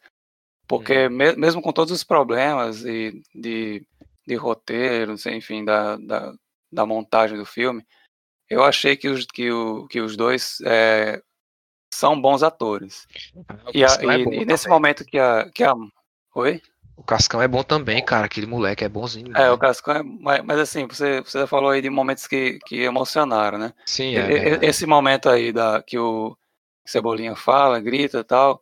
E ela, assim, você espera que ela vá ter aquela mesma reação que ela tem sempre, né? De bater nele, mas ela meio que se, se entrega, assim, as emoções dela. Ela mostra que ela não gosta daquilo, que ela sofre com aquilo, é o bullying e tal, e ela, e ela chora. É, teve um outro momento lá no final também que foi emocionante, mas assim, fora esses pequenos momentos de, de demonstração de hora que Cebolinha chora um- uma, uma lágrima de cola quente. Isso. como, como assim? Tu viu? Você não prestaram atenção, não? Não, não. Eu vou Mas- procurar pra botar. Mas enfim, tem, tem, tem, uns, tem uns pontos positivos, mas no geral, assim, ficou um filme mediano, né, medíocre, assim. É, é legal como uma, um conjunto de referências das, do, da, do mundo universo da Turma da Mônica, você vê, ah, é legal ver, olha só o Quinzinho aqui, olha, botaram Cremilda e Clotilde ali, Sim. o, Sim. né? Mas é, assim, como uma coleção de referências. Ah, O, o filme, a história mesmo, é, se alguém tiver que escolher, eu, eu acho que eu recomendo ler com certeza o quadrinho e deixar o filme em, em, em última, último caso, assim. É, o quadrinho é, É. bem bom mesmo. Eu, eu só lamento porque, tipo, pe- perdeu a chance, né, com o filme de fazer uma coisa é, fantástica. E aí você vê que tinha recurso, tinha o, o dinheiro necessário. Fazer, tipo, uma mistura de Matilda com Batutinhas, entendeu? Já que não, não ia pegar, fazer a pegada mais pesada da, da- do quadrinho, ia fazer uma coisa mais leve, podia ser Matilda. Lembra de, de Matilda? É Vagamente. Lembro. Matilda, né? Lembra? A- eu vi aquela menina-. Aquela menina é engraçadíssima, e é mais nova que esses meninos aí, né? É, esse- aquele filme é bom, aquele filme é bom. Aquele filme é muito bom, é tipo, se fosse, se todo se fosse no estilo daquilo ali, tipo, você vê que a menina é uma pestinha, entendeu? Aquilo O era pra próprio- ser cebolinha e cascão, do, dois próprio- pestinha. Werner, o, o Conta Comigo, Werner, que, que é- Isso. esse filme é o, o quadrinho é inspirado no Conta Comigo e, no- e nos filmes dos anos 80, o filme de companheirismo, né? Ele, ele é É, inspirado no Conta. Comigo, é? Sabia não. Então, tem, tem muita inspiração no, no Conta Comigo. Não, é, ele tem Conta Comigo, Goonies, todos esses filmes que, que, o, que o Stranger Uhum. Things pega referência em todos eles, assim. Pronto, o, o Stranger Aí eles fazem um Things. filme, é, faz um filme e não, e não aproveita e, e, e bebe da fonte original pra, pra fazer as as cenas pra lembrar você os filmes Pois é. originais também. Porque, é, assim, falando de Stranger Things, né, eu acho que o que, que se conseguiu fazer em Laços, que é essa, esse resgate dessa época, né, essa coisa nostálgica de quem viveu essa época, foi o que conseguiram fazer também em Stranger Things, Isso. que, que funcionou bem para o formato da série. Então, assim, o filme era para ter sido algo assim também. Aham. né? E assim, o Cebolinha é o Cebolinha, tá bem parecido com o Cebolinha. Eu, apesar de eu não, não entender por que, que não botaram o menino gordo e careca. Tem que ser bonitinho, por que, que tem que ser bonitinho? Era pra ser gordo e careca. Mas ele é o Cebolinha. Agora o Cascão não tem nada de Cascão. Eu li aí, Werner, que o Zack Snyder vai pegar esse filme e fazer a versão do... É, versão, do Quando eu, vi, quando eu vi o trailer, eu disse, vixe, eu vou assistir só por causa do louco. Aí quando eu vi o louco, o louco, Ah. cara, pra mim, o louco, ele é tipo Dr. Brown de Volta ao Futuro. Como, como assim? Entendeu? Não. O, o, quem eu, como eu imagino, imagino o louco da, da revista, da original, do, da revista da Turma da Mônica, que não tem em laço, né? Ele é tipo Dr. Brown, entendeu? Ele viaja nas coisas da cabeça dele, mas ele tá sempre. Ele não tá. Não, não parece um, um doido de teatro, como era o, o caso do. do o, de, o de Santoro fica parecendo um doido de teatro. Parece que ele tá numa peça. Entendeu? Os, os gestos e os. Tipo, pra É. mim era pra ser um cara, ele tá concentrado. Assim, a imagem que eu tenho do louco é que ele tá concentrado. Ó, veja, ele chama o Cebolinha. Diz, "Que que- aí, Cebolinha, o que, é que você tá fazendo? E o Cebolinha fica, fica adulto do lado do louco. Cebolinha é, o- é o senso, entendeu? E o louco é a, é a loucura completa. Aí o louco diz: O que você tá fazendo? Aí ele- o louco vai estar concentrado em alguma coisa. Cebolinha fica assim: não, Ah, não vou lá olhar, não. Tá bom, eu vou. Entendeu? Esse é, esse é, é, é- é- é a. E é, e é o louco botando Cebolinha em situação difícil e tal. Só que ele tá sempre fazendo alguma coisa. Ele não tá. Ele não tá. Como é, ele não é, não é um, um. Ele parece realmente um louco, vamos dizer assim. E o, e o louco do, do Rodrigo Santoro ficou, sei lá, como é que chama? Ca- Canastrão, né? Você não acredita no personagem em nem, em nem um segundo. É, o Só no legal dessa cena, como, como a gente é, falou, foi justamente apresentar o personagem associado ao Cebolinha, né? A, a, a ideia de colocar associado ao Cebolinha, só ele, só o Cebolinha vê, porque é como se fosse um sonho dele que ele tá. E, Uhum. e, aí- e é isso ser uma referência aos quadrinhos que ele só aparece nas histórias do Cebolinha. Eu, eu Isso. não quis ver. É como se fosse um delírio dele, assim. E o, e o louco, Mas- ele mexe em tudo. Ele, ele altera a realidade. E no, tá É. num filme e ele só faz mudar de lugar. Ele, fa Pois ele, é, porque- ele, ele faz metalinguagem, ele segura no- na, na beira do quadrinho, ele joga a cebolinha para fora É. do quadrinho. E, e- ele podia ter jogado cebolinha pro no, no cinema. É, isso seria mais legal no filme, é, justamente se ele fizesse isso que você está falando, né? eh, Mexesse com a realidade, né? Porque é, daria muito certo na ideia de que é um sonho. Se você pensar que o, que o Cebolinha, nas histórias, é, vê o, o, o como um delírio, como um sonho, né? Que aí a, a realidade se modifica ao redor da, da mesma forma que um sonho. No filme teria que, teria que ter explorado isso também, né? É, já que ele estava sonhando, qualquer coisa podia acontecer, uma árvore podia virar outra coisa, o chão podia abrir. Mitose. Não, e pra mim é como, como o Oli tava dizendo. Cebolinha é esquizofrênico. é, Magali tem, tem problema de alimentação. Né? E Cascão tem algum trauma de água fuderoso que deve ter sido algum. eu Acho que a mãe dele botou ele pra se afogar dentro d'água quando ele era um bebê. Então, Né? falando sobre, sobre isso aí, que, é, uma coisa que eu queria perguntar a você, assim, como é, como é que você acha que cada personagem, né, com a sua personalidade, é, se encaixou nessa história, assim? Você acha que foi bem, bem construído, assim, falando do, do, da HQ, né? Porque eu- no filme eu acho que isso foi, se perdeu um pouco. Não, não, eu achei, eu achei a HQ ela, ela bem mais emocionante que o filme, porque a HQ trata desses laços, né? E ela fica remetendo a flashbacks para mostrar que eles estão juntos há muito tempo, né?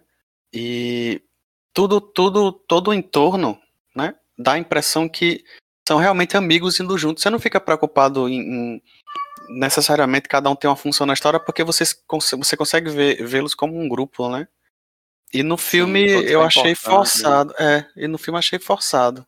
Pronto, tem, um, tem uma, uma coisa interessante, né? Relendo ontem, duas, duas coisas. Primeiro que eu acho que é, no, no formato da, do, do quadrinho, que é uma graphic novel curta, né? Porque na, nesse graphic MSP tem um limite de páginas, né? To, todas as, as histórias têm o mesmo tamanho.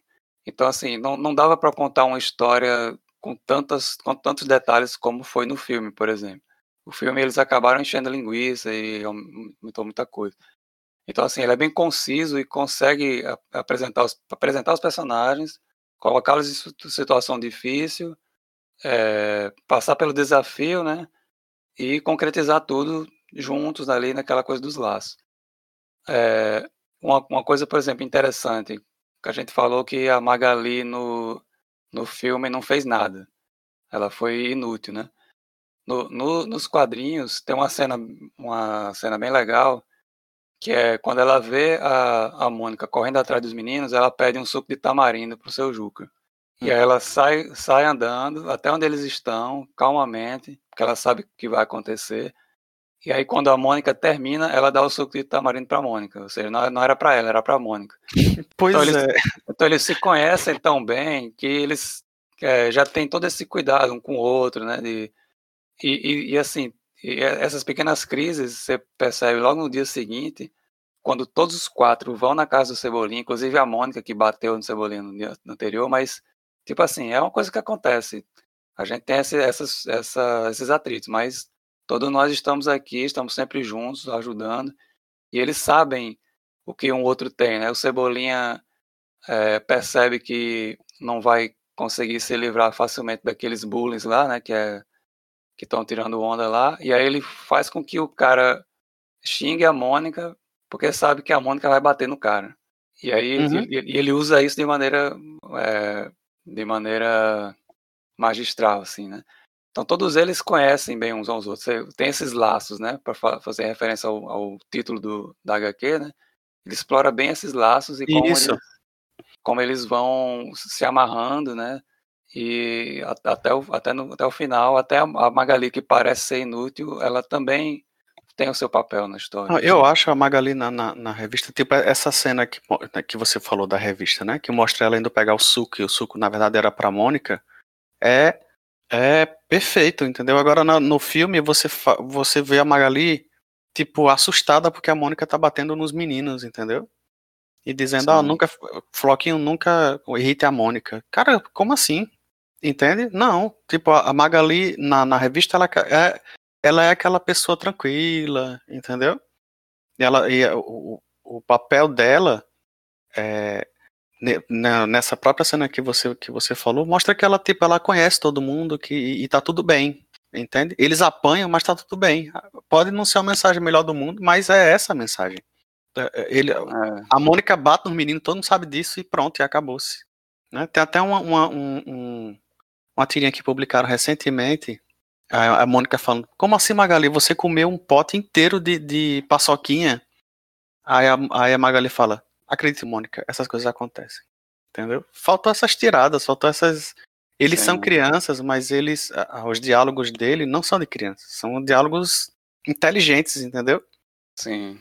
Aí eu acho que faltou isso, já que não queriam fazer igual a lá, porque não tem, não tem a, a, a, pegada de você realmente se importar com eles como grupo, como tem, como acontece na revista, né? Que tem todo aquele contexto, como eu disse antes, de puxar pro, pro, pro, pros flashbacks. Né? Por que, que tiraram os flashbacks? Eu não, não, eu não consigo entender isso. Por que, que tiraram essa parte, já é... que né, ela é, é ultra importante para você justamente definir os laços. E eu não lembro, tinha, tem esses laços na revista, esses laços que eles usaram? Não, não tinha. Eu acho que só tem um laço que alguém amarra no cabelo em algum momento. Alguma, não, a, algum... a Mônica amarra um laço numa árvore. Deixa eu ver se eu lembro onde é. Na revista? No quadrinho, é. Ou eu sonhei hum, com Eu isso? não lembro. Não, tem uma, que... tem um amarrado de laços, mas eu acho que é no cabelo. Mas é, eu acho que tem alguém amarrando lá. Mas assim, tem pequenas referências a laços, mas eu acho que, que tá tudo muito sutil, assim. É, assim, afora essas referências mais visuais, né?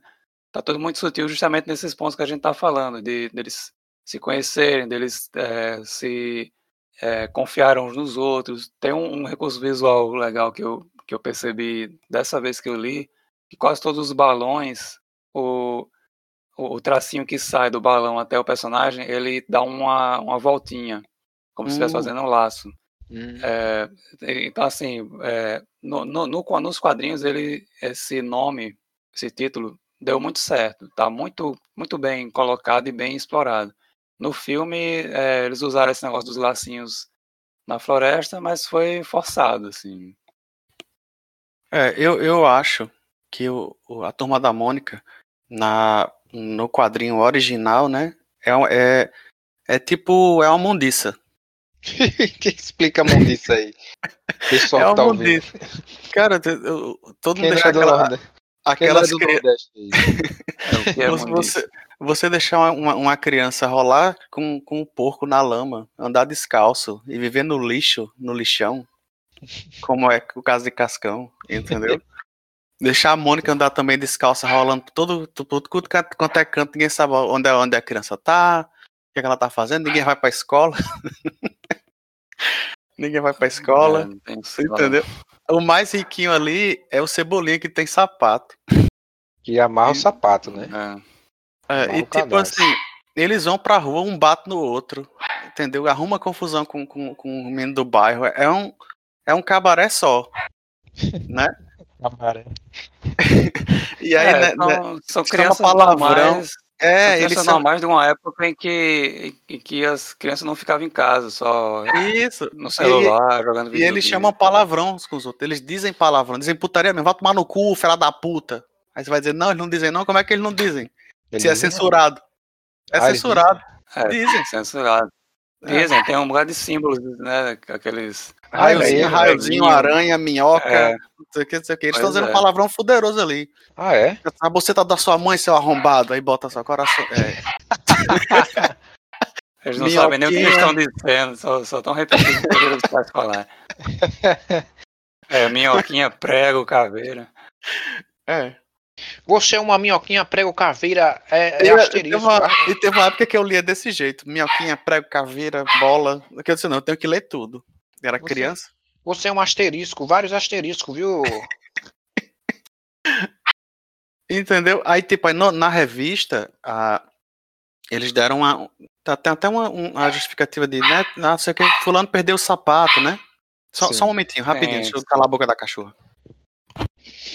Ô Tiago, que E- tu acha, o que tu achou que, que toda toda a motivação do o que motiva a, a história inteira é a- o sumiço do cachorro, né? Você concorda, né? Tiago? Concordo. É, mas o cachorro, os cachorros estavam sumindo pra virar pra, os cachorros estavam sumindo, Werner, pra Ah. virar um produto de cabelo, No filme é, na revista No- não tem, não tem filme, dizendo é. não. É. o É, cabelol. na revista não fica claro onde estava essa. Qual era o É, o- objetivo desses cachorros sendo. É Agora, mesmo, na revista o cara morre, né? E no filme ele é preso.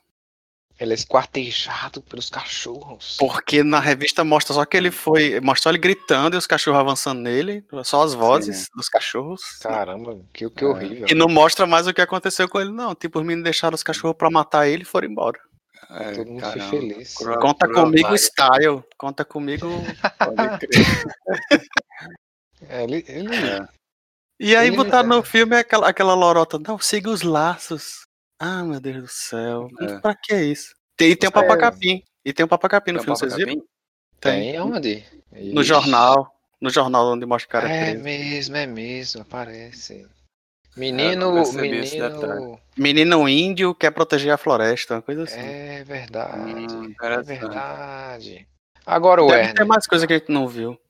Você, você tá falando mal do filme aí, mas você, você tem que considerar o momento do, do Fagner, cara. Do vilão. Ah, cantando- meu Deus do céu. Eu-.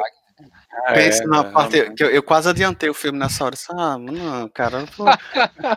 Na revista ele tá assistindo televisão, é de noite, né? Ele tá assistindo televisão, as crianças começam a mexer, É. ele começa a ouvir. Cara, é... e é no ferro velho que ele mora, tá- né? Tem todo Ele um tá clima. assistindo tipo Márcia, né? Esses programas assim de. Eu, não- eu não É, lembro o que, é que ele tá vendo. Não, tá é, que- é é tipo assim, ah, é, aquele- aqueles programas bem típicos da TV brasileira, de, de, Sim, de- sim. Como é que diz? De, Ratinho, É, que traz um, um escândalo na família, tá? Essas coisas assim. E- você vai desconsiderar o cara tocar deslize e dançar deslize, você Cara, vai dar nota ruim pra esse filme, cara? Quebra, quebra de É. clímax fuderosa ali, porque ali era pra estar tenso, era pra você estar com o cu na mão, achando que as crianças podiam se fuder, É. entendeu? Você achando que. Não, um bocado de criança, de madrugada, vai mexer com esse velho aí, eles vão morrer. Mas não, é de dia, ainda Eles toca poderiam Fagner. colocar uma música, uma música assim em algum momento, né? Só pra você identificar assim, ah, é Brasil, né? Do mesmo jeito que no- nos quadrinhos tem uma hora que aparece um disco do Roberto Carlos. Isso, isso. E ele vendo esse programa na televisão, mas o, a cena realmente ficou. Tem horas e horas, né? Tipo, aquela, aquela não era a hora. Aquela era a hora de você ter medo do, do cara lá do Game of Thrones. Sim. Ele parece o ator do Game of Thrones. Não parece o autor do Game of Thrones? O mesmo cara que fez. Como é? Foi outra coisa que ele fez. Que ele fez. Acho que fez Infiltrado na Clã. Não, foi Ah, Infiltrado na. Clã, não. Não sei, cara, não sei. se- Sabe quem é o cara lá que é. Que é o Mandaloriano? Pedro Pascal? É Pedro Pascal. Sim, mesmo. Ele é Pedro É. Pascal, o vilão lá. Aí, cara, assim, tinha a história pronta, todo mundo já gosta. Eu não sei por que que fazia isso, não. Todo mundo já gostava da história original. E até eu acho que é falta de dinheiro pra filmar de noite também, né? Deve ser. É, não sei. E falta de encontrar um- uma floresta pelo menos inclinada pra você ter mais medo. É, os Parece que eles quadrinhos estavam eles num fizeram. bosque.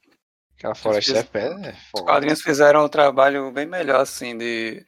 Não só de, dessa recriação de uma história é, desses filmes dos anos 80 e tal, mas também de colocar é, no contexto do Brasil, né? Da infância do- das crianças que viveram essa época, né? Na, tem, tem, tem vários elementozinhos assim, por exemplo, quando o, o Cebolinha tá no quarto dele, na estante aparecem os bonecos, né? Uhum. Tem os bonequinhos, tem um Transformers, tem Thundercats, é, que O, são... o o filme se passa nos anos 80? Eu não sei, pô, então isso é uma coisa interessante, porque no, no- eu acho que, que o quadrinho ele consegue ser atemporal o suficiente deixou para aberto. você, pra você não, não ver. É, quem viveu anos 80 sente que está nos anos 80. Mas eu acho que qualquer, qualquer idade que a pessoa tiver, ela entra na história, porque o- as próprias histórias da Turma da Mônica tem essa coisa atemporal, né? As pessoas ainda usam telefone discado, Isso, e, e É. apareceu o telefone de disco no filme. é, Tem nos aparece quadrinhos telefone. Eles tinham um muro baixo, Thiago. Não tinha aquele muro, murinho não. baixo, né? Murinho É. baixo, cara. Agora aquela caminhonete velha peba com alarme. Alguém pode me explicar? Não tem explicação.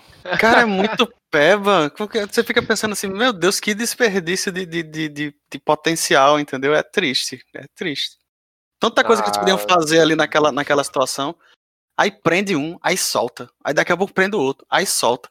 Aí prende os quatro, Olha, aí única- solta. A única coisa que eu achei interessante no filme, assim, que eu acho que no, nos quadrinhos poderia ter tido, mas, mas isso não tira o mé- mérito dos quadrinhos, é o fato de, nos quadrinhos, eles seguirem o plano do Cebolinha, que, que sempre se, se brinca com a ideia de que ele faz planos infalíveis que falham, né? Isso. E, e só, que nessa, só que quando eles se juntam lá e fazem o plano deles para resgatar o Floquinho, dá certo. Acaba- tem umas atrapalhadas, mas acaba dando certo. E no filme, eles tiveram a sacada de colocar os planos dele não funcionando, porque eles realmente nunca funcionaram, e ele só funcionou quando todo mundo fez o plano junto. Tá Aí vendo? é, é, é a única, o único momento em que, em que os laços entre os personagens dão certo. Assim. Uhum. É, ficou bom, ficou, teve aquela, aquela coisa da. Qual a lição que aprendemos hoje, criança?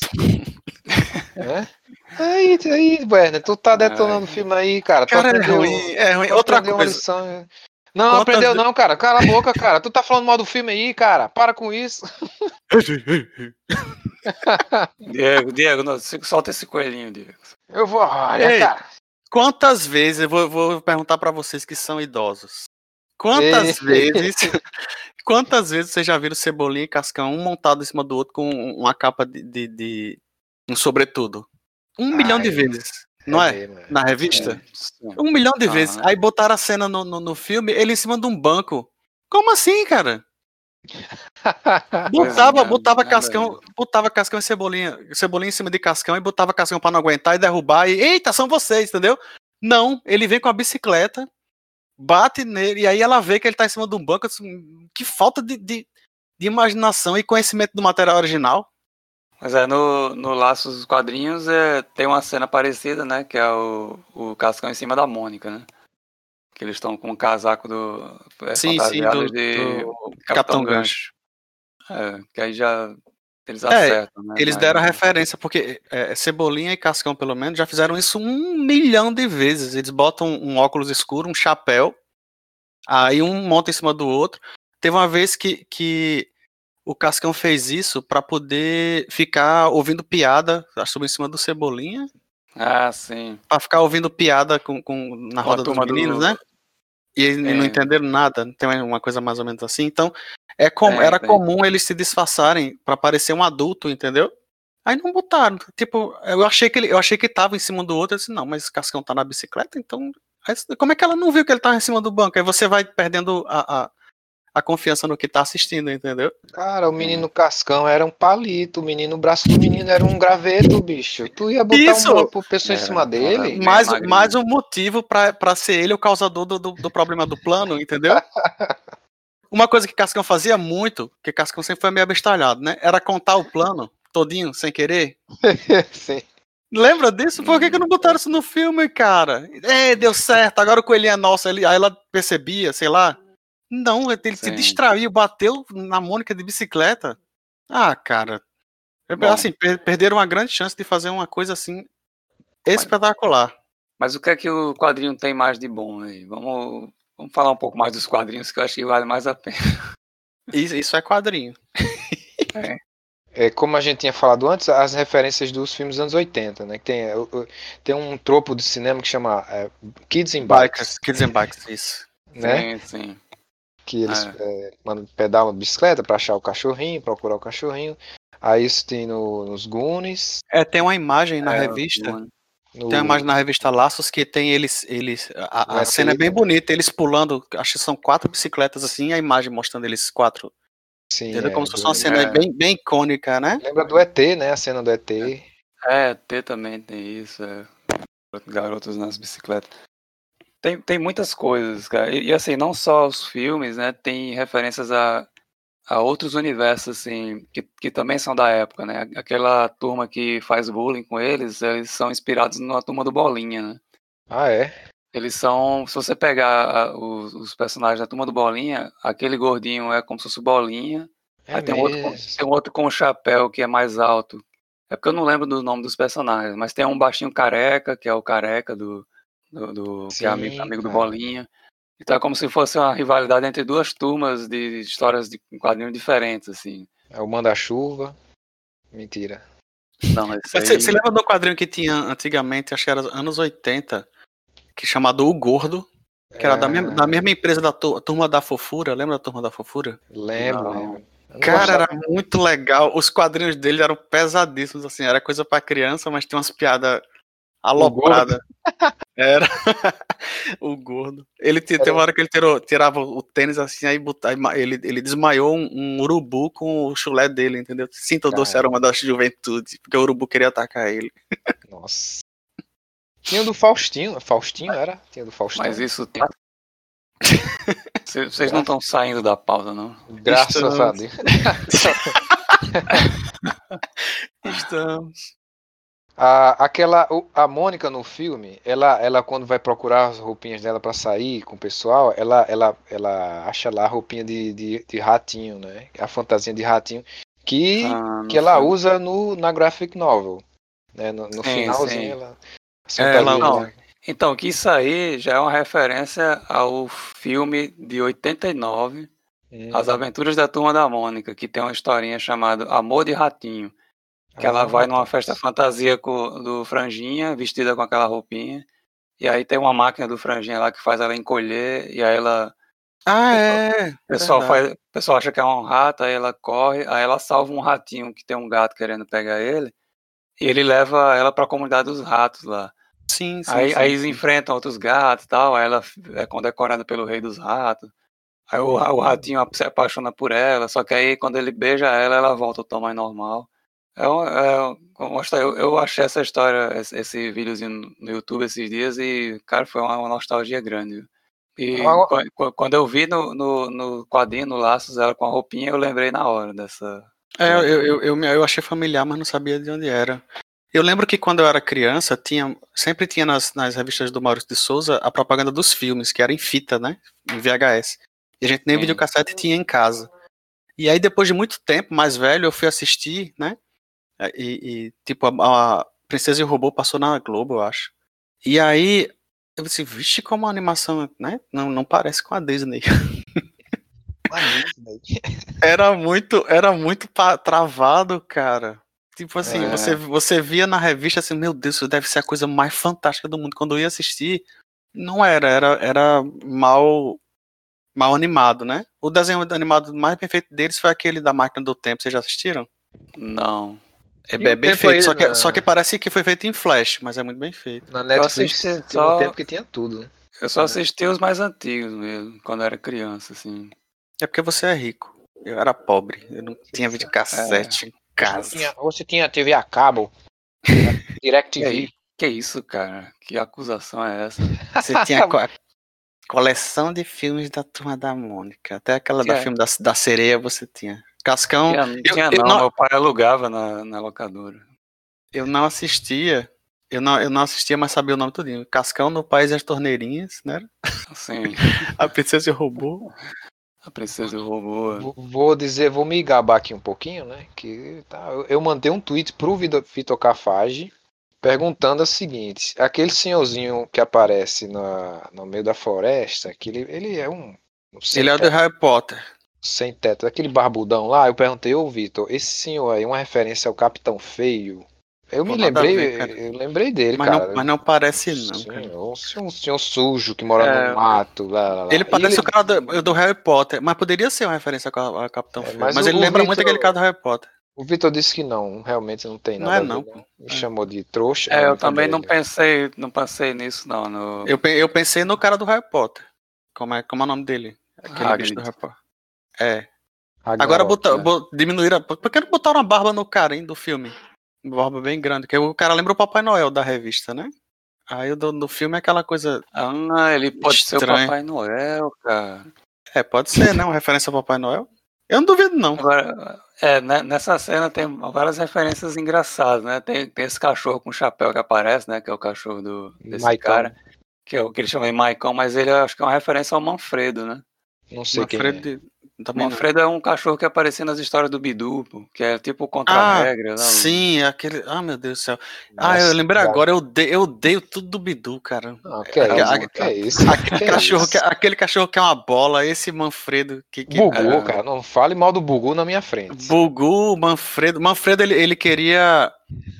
Como é? Ele queria, tipo, dirigir, né, as, as histórias do Bidu. Bugu, ele queria tomar o, ele Ah. queria tomar a história inteira, né? É, mas, mas o Manfredo, o Manfredo, ele era tipo o diretor, né?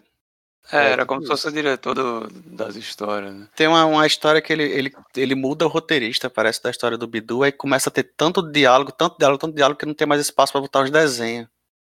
Com a pedra, que começa com a Que pedra. loucura. velho. Aí tem a Ô, história do- dele começar com a pedra. Ah, Dona Cara, Pedra. eu não gosto não da história do Bidu. Ah, cara, para com isso, cara. É, é, e, e o, o cara, né? Tem, tem, hora, tem hora que esse cara aí, o barbudo da, da, da floresta, ele fala que. Tem uma fala dele que ele já viu muita coisa estranha. Aí ele fala umas coisas que tem nas histórias, da, né? Fala em lobisomens, né? Que tem a ver com a turma do. Penadinho. Aí o, o menino Chaveco, que, tem, é, que é esse, esse personagem estranho que só aparece pra ser colocado em escanteio, né? E ele fala cachorros falantes como o Maicão. Então pode ser que as histórias do Bidu falando sejam na cabeça dele. né? Olha Eu aí. queria, eu queria acreditar nisso. Mas é. eu acho, eu acho que o, o cara poderia ter dito pra, pra o Oli o que era. Mas como o Oli disse, ele é o Capitão Feio, aí disse, sai daqui, seu, seu Não. poser. eu não vou nem me dar o trabalho de responder quem é ele, não. O Vitor é gente fina, cara. É um cara bacana. é, e, porque tá ele não disse que, bacana. e porque ele não disse quem era o mendigo? Não, ele, ele, ele disse que não era o Capitão Feio. Foi a pergunta que eu fiz. É, pô. Então, Não, não- e quem, não- não quem é o mendigo? Não, E quem é fale o mal, Mendigo? não fale mal dos irmãos Cafage. Eles são Não Mas- vou falar mal, não vou falar mal não, que eles vão, eles vão retweetar o nosso podcast. Mais importante que isso é, é que o Cebolinha tem o, o almanaque do, do, do, do escoteiro Mirim. É, o man- manual do patinho escoteiro. Ah, é o manual do, do escoteiro Mirim, ele tem. É, Ele não, tem- ele, ele tem ele chama de manual do patinho escoteiro, mas é com certeza No- na, na, ao- na, na revista, eu não lembro não. É, Ele tem. é. tem, tem. Que Fazer é uma, fogueira. uma referência Fazer- aos manuais dos escoteiros mirins dos sobrinhos do Pato Donald. Ah, eu gosto demais do escoteiro Mirim, cara. Eu gosto muito. É, Escoteiro Mirim era legal. DuckTales. DuckTales é a coisa mais fantástica que já saiu da Disney. É, muito legal. E não foi, não foi para pro cinema, né? Não foi adaptado pro cinema, olha aí. Olha Como aí. é, que, como é que o robô transformar era bo, boba, bobageira? Ele falava? Bobajada? Ele. Baboseira. Baboseira. É, Baboseira. Era o Robopato. Robopato. Patralhão. Era muito legal. Robopato. Robopato. Baboseira. Ai, É. o robô. Eu ria demais com isso aí, cara. É, tem uma É. coisa, uma coisa que eu acho massa nessa, nessa história, né, do- dos laços, é que ele brinca com a própria história da, da Turma da Mônica, da publicação da Turma da Mônica, né? A, a história da, enfim, da, da, a história das histórias, digamos assim. Tem uma, tem essa coisa de, de o Cebolinha chamar a turma de Turma do Cebolinha e a Mônica dizer, não, essa é a Turma da Mônica, e tal. E, e que no começo, né, o Cebolinha era o personagem principal, então de certa forma era a turma do Cebolinha. Sim. E aí depois é, verdade. que, é que a Mônica virou a principal e virou a turma da Mônica. Então é uma coisa interessante. E uma outra coisa também legal é, é quando eles estão contando histórias na floresta, né? E o Cebolinha fala que ah, antes de vocês chegarem na rua, tinha um menino que era tão alto que quando ficava nublado você não via a, ca- a cabeça dele. Tinha um personagem desse na- nas, nas tirinhas antigas, que era gigante e ninguém via a cara dele, assim. E é. E, e é, e é justamente na época em que o Cebolinha é, era sozinho, assim. Tinha outros personagens, mas não tinha ainda a Mônica, Cascão, Cebolinha. Aí é como se fosse uma referência a essa, a essa época, né? Que, que era só o Cebolinha. É verdade. E o Tem Cebolinha tinha, nossa. E o Cebolinha que botaram no filme, ele, ele eu acho que ele foi baseado no Cebolinha é, que tem na, na- nos flashbacks na revista, né? O Cebolinha no flashback ele, ele não tem só cinco fios no cabe- na cabeça. Cabelol. Não sei. Eu quero usar ser. cabelol e quero ter cabelo de volta. Mitose. Tipo, o filme do Menino Maluquinho, eu me lembro que ficou uma adaptação melhor do que, do que esse, de Turma da Mônica. Hum, é, eu não assisti. Mas eu acredito em você. Mas botaram cabelo no menino também, que o, o- não dá É, pra saber se, o- se o, o Aí Menino Maluquinho não, tem né? cabelo, né? Sim, É. ó, pronto, uma coisa que eu acho que deveriam ter feito. No, no Menino Maluquinho, é, eles, eles fazem a adaptação da história, mas tipo, o menino não passa o filme inteiro com uma, uma panela na cabeça. Não, tudo bem, né? Não tem problema, o menino não precisa passar o filme inteiro com a panela na cabeça, mas ele fica com a panela na cabeça em algum momento pra você perceber que como se a história fosse uma coisa contada inspirada na, naquela vida real ali, né? Porque no, no filme, no fim das contas, o menino, o menino maluquinho era o Ziraldo. Né? E o menino maluquinho Hum. cresceu e suas histórias e tal, não sei o que, não sei o que. Aí você vê no final dos Sim. contos, ele era o Ziraldo. E aí nesse, tipo, eles podiam ter encontrado, sei lá, quando o Cebolinha recebeu o floquinho, ele tava todo verde. Por que ele tá verde? Aí, sei lá, a explicação porque tinha papel crepom na caixa que ele tava, alguma coisa assim. Entende? E aí você não precisava botar um cachorro verde. E aí quando o Cebolinha pintasse ele, o Cebolinha sempre ia ver ele verde. Aí se e aí, o cachorro é verde? É. Aí o Cebolinha pensa, aí não é não? Assim, na cabeça seria- dele é seria verde. interessante, é. Entendeu? Inclusive, Mas não. sobre ele desenhar o, o Floquinho, é o legal que quando ele desenha no, nele no, nos quadrinhos, né? Ele faz o desenho do Floquinho do Maurício de Souza, né? Sim, sim, sim, sim, sim. São essas pequenas detalhes interessantes que. Pronto, é, pod- poderiam ter feito uma adaptação, já que eles tentaram fazer, já que é live action, o, o, o filme, né? Encaixar essas coisas pra você pensar, ah, tá, isso vira, né? Isso vira Turma da Mônica depois, porque não tá adaptado ipsiliteris o, o quadrinho. Então, já que não tá, já que tentaram fazer um negócio mais família e, e chamaram o sobrinho de alguém pra fazer a trilha sonora, né? Trilha sonora não, como é que chama? Ei, rapaz, o Thiago York, cara. Não, na trilha sonora não, como é que chama? O, mixagem de som, né? Sim, sim. Aquela parte que você bota não é, não, porque tem duas trilhas. Tem a trilha, tem a, a- a trilha musical mesmo, né? Tipo que tem a música do Thiago York, que é boa. Música boa, viu? E tem a, e tem a, a, a, a, a trilha pra fazer a, a tensão, pra dar, né, aquelas sensações no, no, no filme que eu chamaram a mesma galera que, que fazia do, do filme dos Trapalhões. Porque ficou fraco, viu? Caramba, Que isso, bicho. ficou, cara, ficou fraco. Tu, tu, É. achou legal? Ficou fraco. Eu não, tô, eu não, não me marcou, não me marcou. Por isso que pode ter É, ficado o fraco. filme, o filme é medíocre, né? Assim, não, É. Não, é, não é também o pior filme que já foi feito, mas Não, não, não. não, é ele não. É porque, não se destaca. Não, é porque assim, destaca. ele tinha um material, um material de, de, de referências, né? Riquíssimo. Que é, sei lá, tem 50 anos de Turma da Mônica? Não, tem, tem, tem 60, né? Eu acho. É, acho que é 60. Mo- Mo- Turma da Mônica tem uns 60 anos já de existência. Aí tem um quadrinho que tem a história pronta já pra eles adaptarem. E eles conseguiram, assim, a- a- encher linguiça, entende? No filme de uma hora e meia, encher linguiça, sendo que não tinha necessidade de encher linguiça de jeito nenhum. Porque a referência tinha a rodo. É, Daí tiraram parte da obra original, que é os flashbacks, e encheram Podia, de gordura. podia ter mais cena com a Chabel, né? Ter mais Chabel no filme.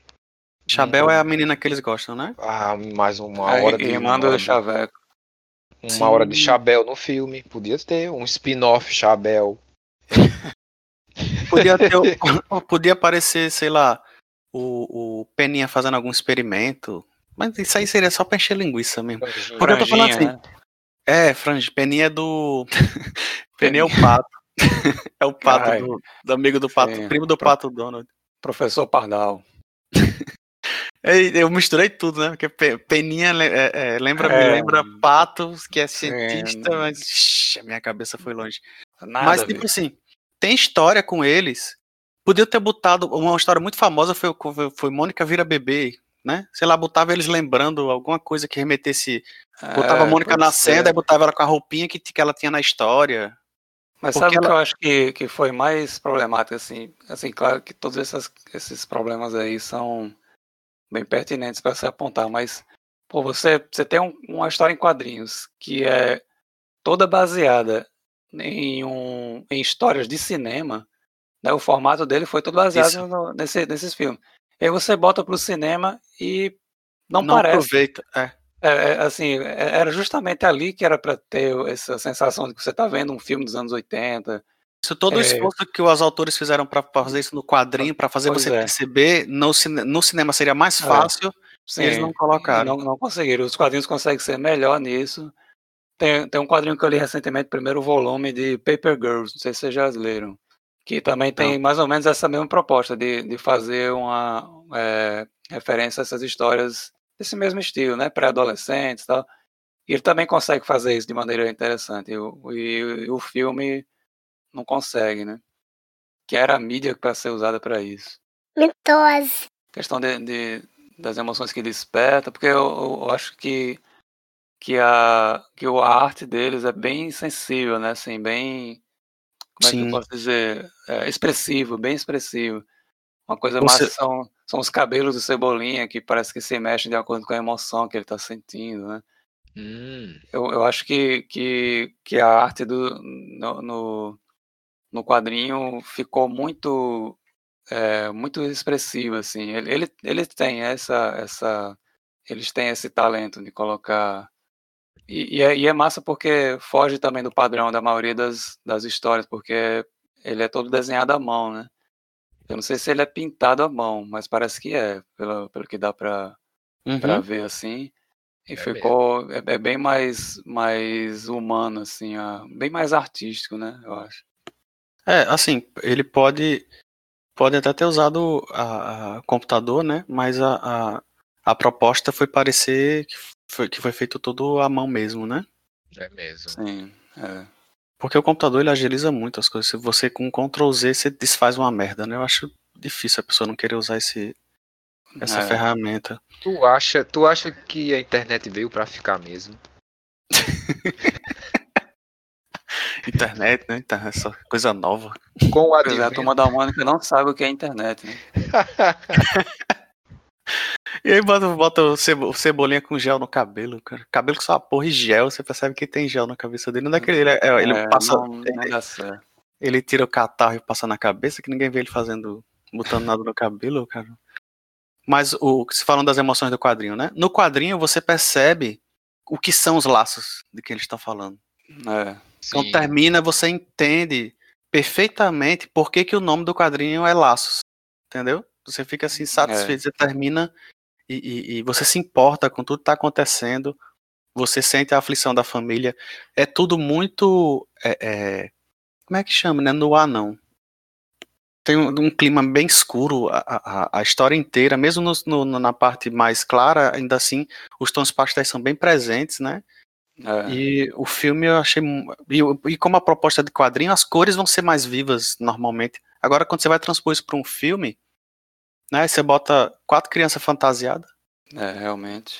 O filme, ele, o filme, o quadrinho, a história inteira, ela, ela dá uma nostalgia forte, né? Se da infância, nossa, né? Das amizades da infância, né? Que se perderam, e a gente fica velho e, se- e se perde isso aí, dá, dá uma, uma nostalgia bacana, né? Não sei como é que como é que bateu em vocês assim. Vocês tiveram as amizades assim na infância? É, a gente sempre. Brincar na rua e tal. É, dá, é, é bem, dá, dá pra identificar muito bem, assim, situações, né? Só que no, no filme, acho que nos quadrinhos também, nesse, nesse de laços, né? Não tem aquele visual da. da, da- que tem na revista, que é- eles estão sempre num, num descampado, né? É sempre em É. cima da grama. É, sempre em cima da grande. Com uma casinha lá no final, assim, e Um grama lugar que só paradisíaco, é uma planície, assim, um negócio desse. Eles podiam ter colocado eles É. brincando no lugar assim, aí alguém dizer, "Ih, É. aqui só tem grama. É, pois é. Ia Não, ser da, engraçado. da- da mesma forma que eles fizeram, por exemplo, aquela cena em que eles perdem os sapatos, né? Eles Sim. caem, e só o Cebolinha não perde o sapato. E nos quadrinhos todo mundo fica descalço, menos o Cebolinha. né?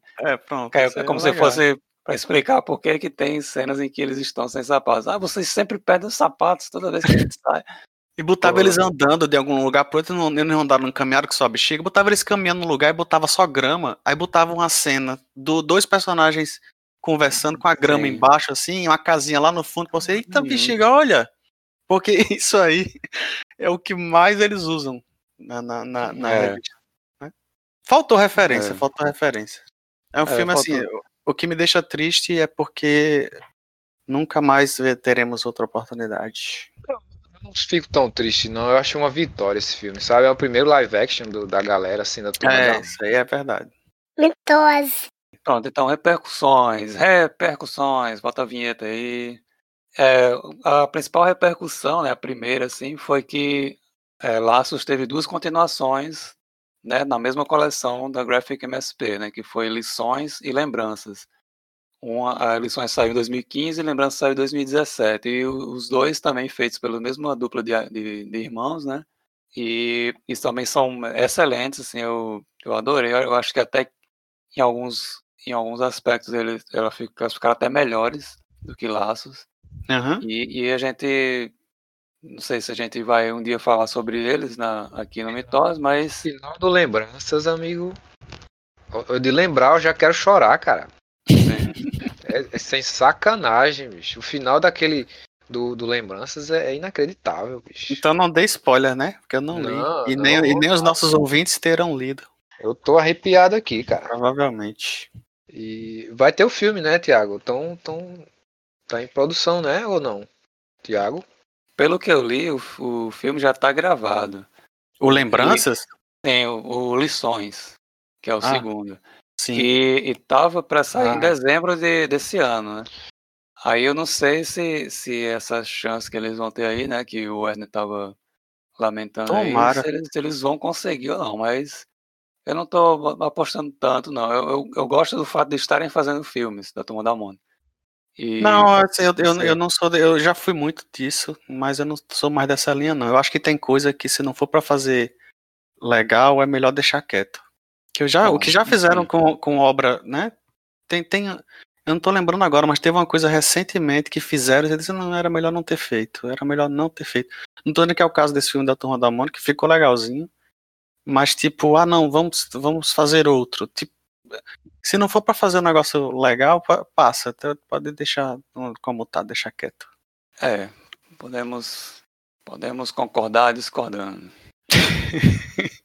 É, por um lado sim, por outro não. Eu, eu, eu acho. Ah, Assim, se for, se for pra aumentar a visibilidade na turma da Mônica e começar a sair coisa legal, né? Em outras, de outras formas, ah, porque o filme fez muito sucesso, vamos lançar outros, outros quadrinhos da turma da Mônica na mesma pegada. Aí eu sou de aplaudir de pé. Agora o filme pelo filme, É, vamos esperar para ver, né? isso. É, isso. o, o, que, eu- o que eu acho mais interessante, assim, de repercussão do, dos quadrinhos, né?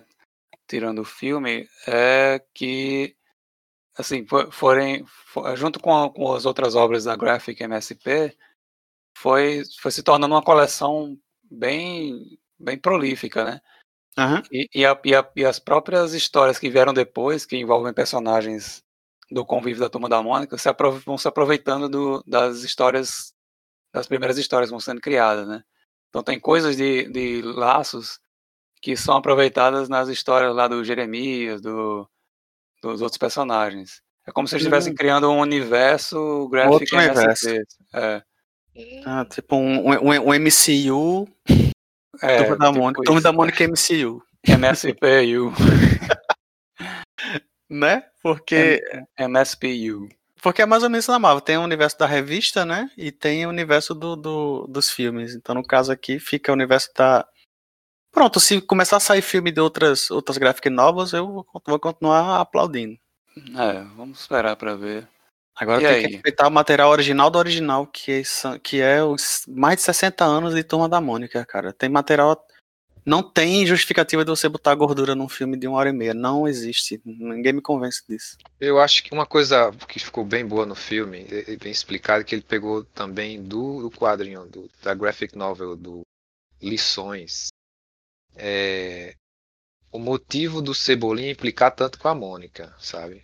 Que Hum, Tem- tem, tem uma coisa reprimida dele lá com ela, né? Que ele, ele meio que, que des- eh, descarrega no, no, no Sansão, sabe? O, a co, a, tal, é, uma, é, é como um- uma, psicologicamente a relação que, que ela tem com o Sansão é uma coisa que ele queria pra ele também, sabe? Então ele meio que, que descarrega no coelho. Cara, tu foi longe, olha agora. É, eu você também não sei. é, Não, não chega a ser. Não, eu entendo o que você quer dizer, eu con- eu concordo, porque a mãe, de- a mãe dele mesmo fala, né? Mas que é do Sansão. Eu acho que a obsessão dele não é pelo Sansão, não, é pela Mônica mesmo. É, Só que a- ele não pela entende. Mônica. Só que A ele não forma- entende. É uma, mis- é tem que uma mistura, tem uma mistura de, de obsessão pela Mônica com aquela ideia dele querer ser o líder da rua, né? O rei da rua. Ele, Ele diz não, que- quer, ele não quer ser o rei da rua, ele quer a Mônica. Só que ele não sabe, ele não entende isso. É igual a criança quando briga com a menina porque gosta dela. Não sabe É. expli- explicar, é, não sabe expressar isso. né? Justifica Ele não com sei, a ele- fantasia. Ele nem entende o que ele tá sentindo, entendeu? Isso não tinha em laços no- na Sim. revista, não, só no filme, né? Ficou, é, ficou bem. Eu acho que ficou. A motivação dele, eu acho que ficou melhor É, ficou explicada. interessante. E ficou interessante. Isso aí realmente ficou bom. E ele, ele não assume que ele gosta dela, né? Ele, ele- quando eles. Né, tem um, até, até um lancezinho de olhar ali e tal, ele, ele meio que É. não assume. No final, acho que ele entende. Ele, eu acho que ele não entende que ele gosta dela, entendeu?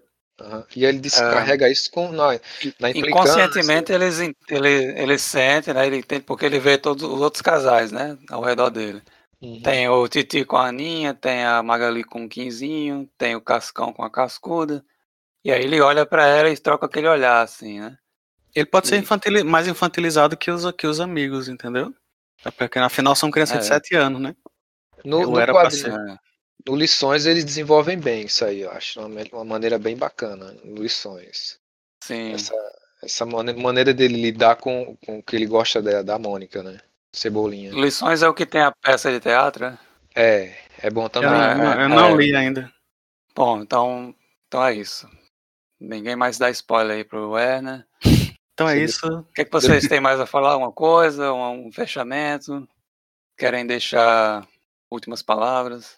Eu tô feliz de ter feito esse, esse episódio porque é, é um é, é uma coisa é, desde, desde criança que eu, que eu leio a Mônica, né? E eu acho que é, acompanhando as graphic novels que, que vem me vem me fazendo bem feliz, né? Acompanhar essas graphic novels e o filme também. Então é, veio me, me resgatar muita coisa da infância, da, do que eu senti, do que, e, e o filme, né? É- Eu acho uma, realização isso tudo, né? Até chegar no episódio aqui do podcast. É, tô bem feliz aí. Eu, eu achei massa a gente ter retornado a fazer o podcast e com esse tema, acho que tem, tem, tem tudo a ver, assim. É um, é um resgate ao nosso podcast e ao mesmo tempo um resgate a essa história que faz parte da vida de, de, de todo brasileiro, né? Na verdade. Assim, todo mundo tem algum. Pelo menos quem tem 30 anos pra cima é, conviveu com, com Turma da Mônica de forma muito presente, eu acho.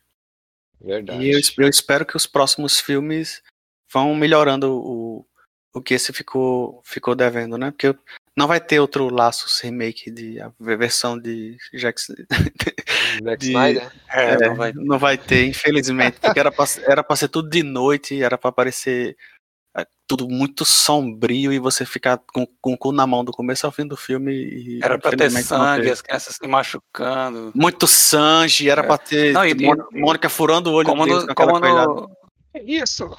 como na graphic novel, que eles se machucam, eles ficam Pois é. né, arranhados e tal. E tem o Maurício de Souza vendendo quadrinho, rapaz. Cara, É que, Lee, né? podia ser muito melhor aquela participação dele. também. É, podia ser. E só tem quadrinho do Chico Bento, né? Na, na banca, praticamente. Tem, tem o cara do Choque de É, eu Cultura lá, pô. atenção. É, Só tem quadrinho do Chico Bento. Eu- Mas essa eu, eu, participação do Zé- participação achava do que ele ia Leandro ser um Ramos nesse filme, é, não, assim, foi totalmente desnecessário, assim, É, não acrescentou nada. assim.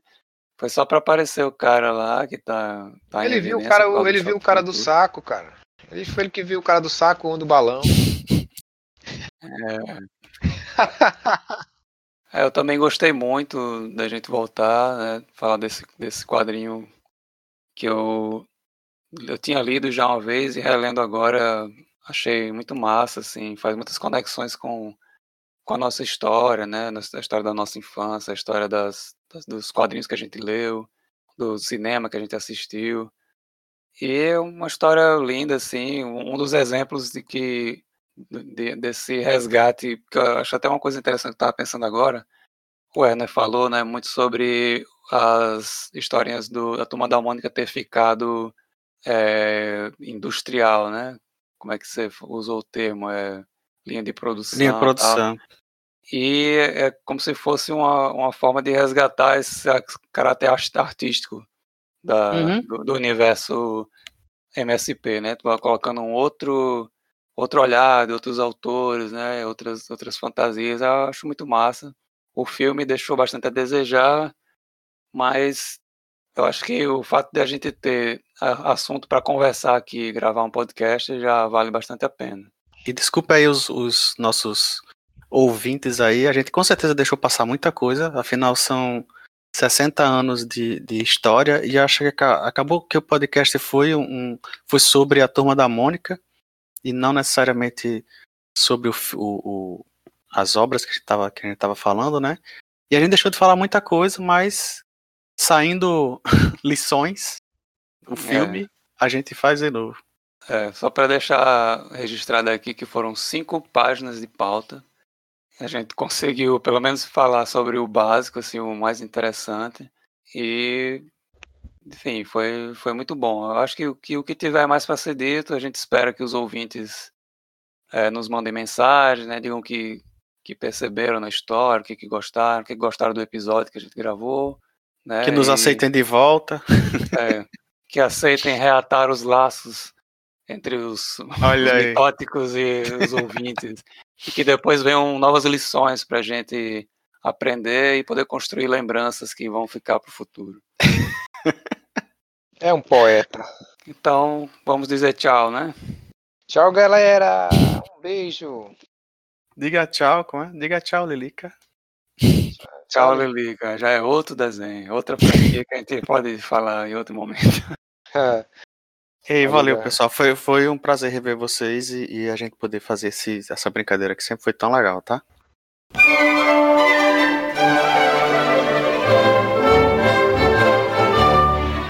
Vamos para as mitoses dos ouvintes. Werner, o que são as mitoses dos ouvintes? As mitoses dos ouvintes é aquela parte do programa onde os ouvintes participam com as suas opiniões, comentários, elogios do episódio anterior do nosso podcast Mitose Neural.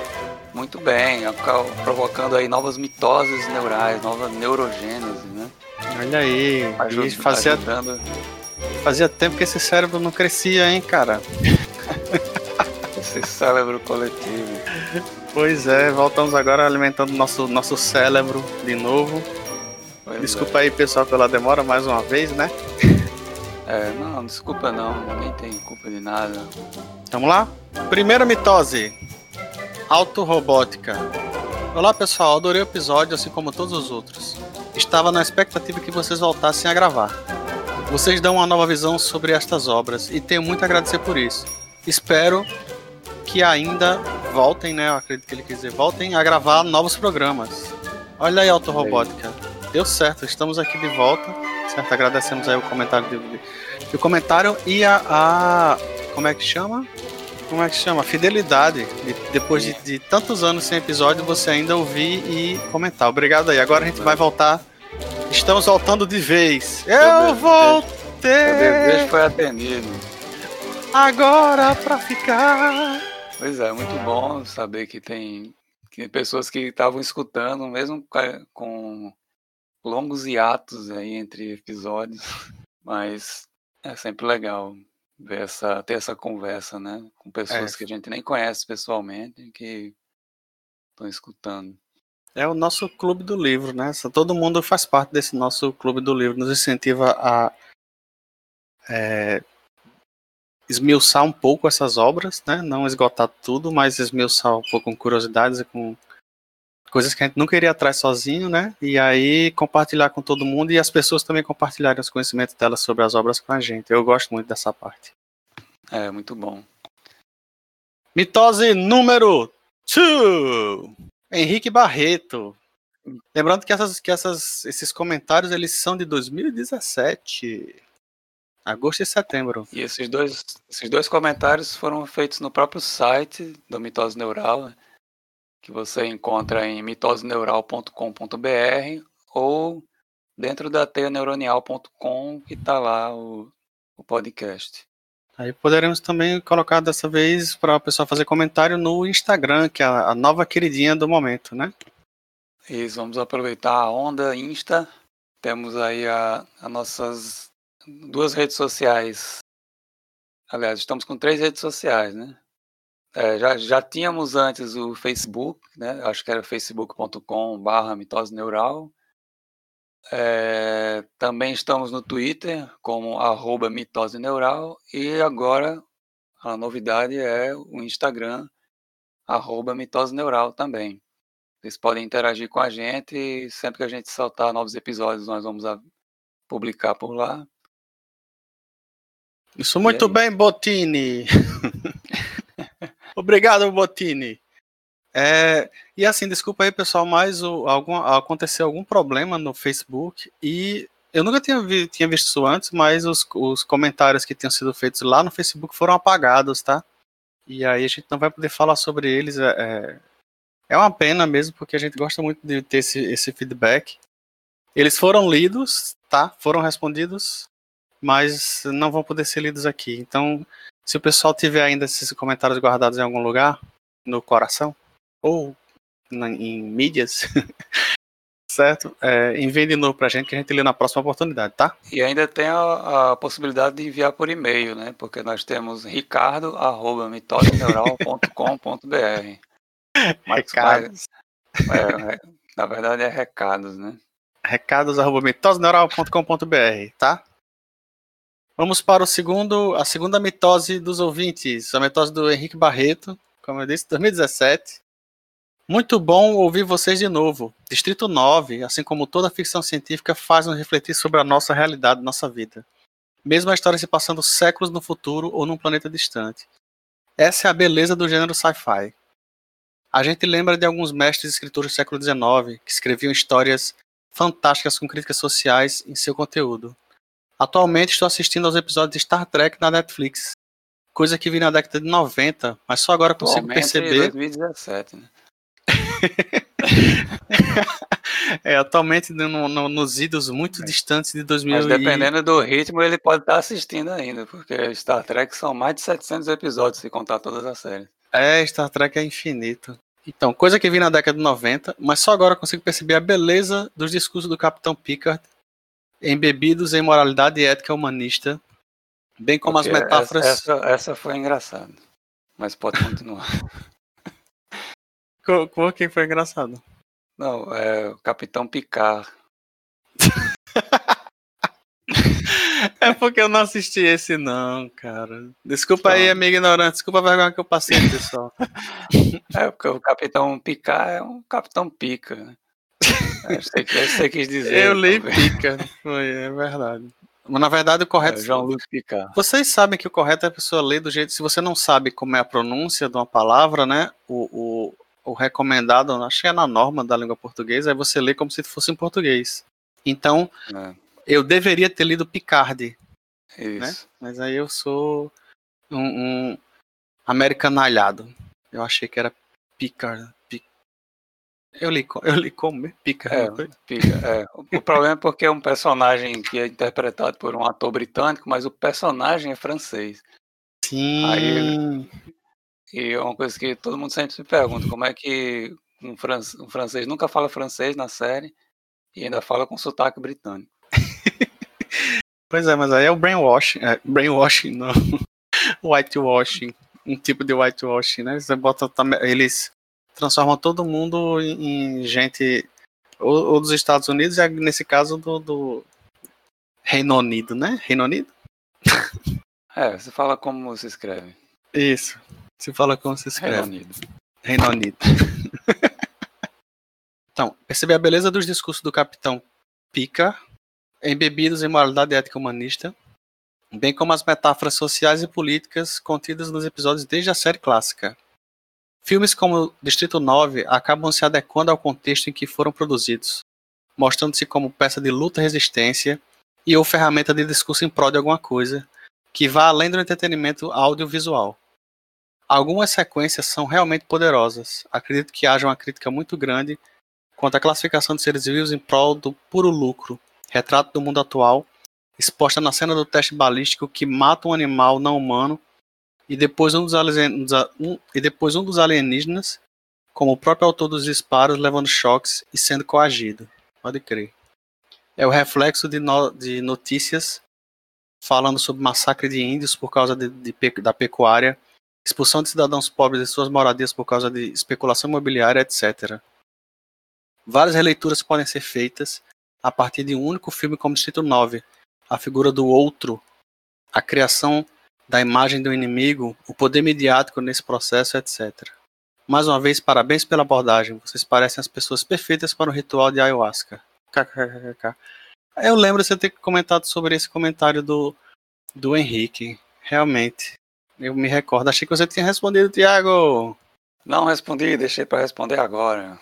É, ele, ele sabia. Assim, em 2020 eu respondo o comentário do Henrique porque ele foi um comentário muito bom e eu quero fazer isso bem feito. É, se ele estiver assistindo Star Trek até hoje, é bom porque ele, ele já tem aqui a. A gente volta aqui já com comentários sobre Star Trek.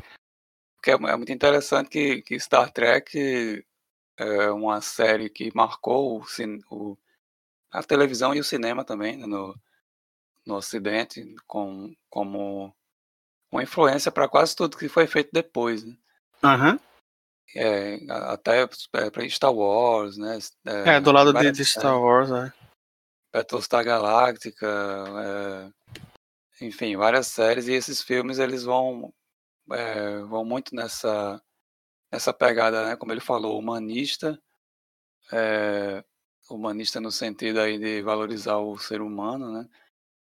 E É. de, e de pensar na, na diversidade, nos problemas sociais, como É. re- como retratados em, em alegorias, né? Na, nos alienígenas, que são alegorias da diversidade. Engraçado que Star Trek ele foi, foi criado por um policial, né? O, o autor é o policial, né? Não, Gene Roddenberry, ele era ele era ex-militar. Também ele não era da polícia, não? Eu li em algum lugar que ele era da polícia. Rapaz, Ah, então.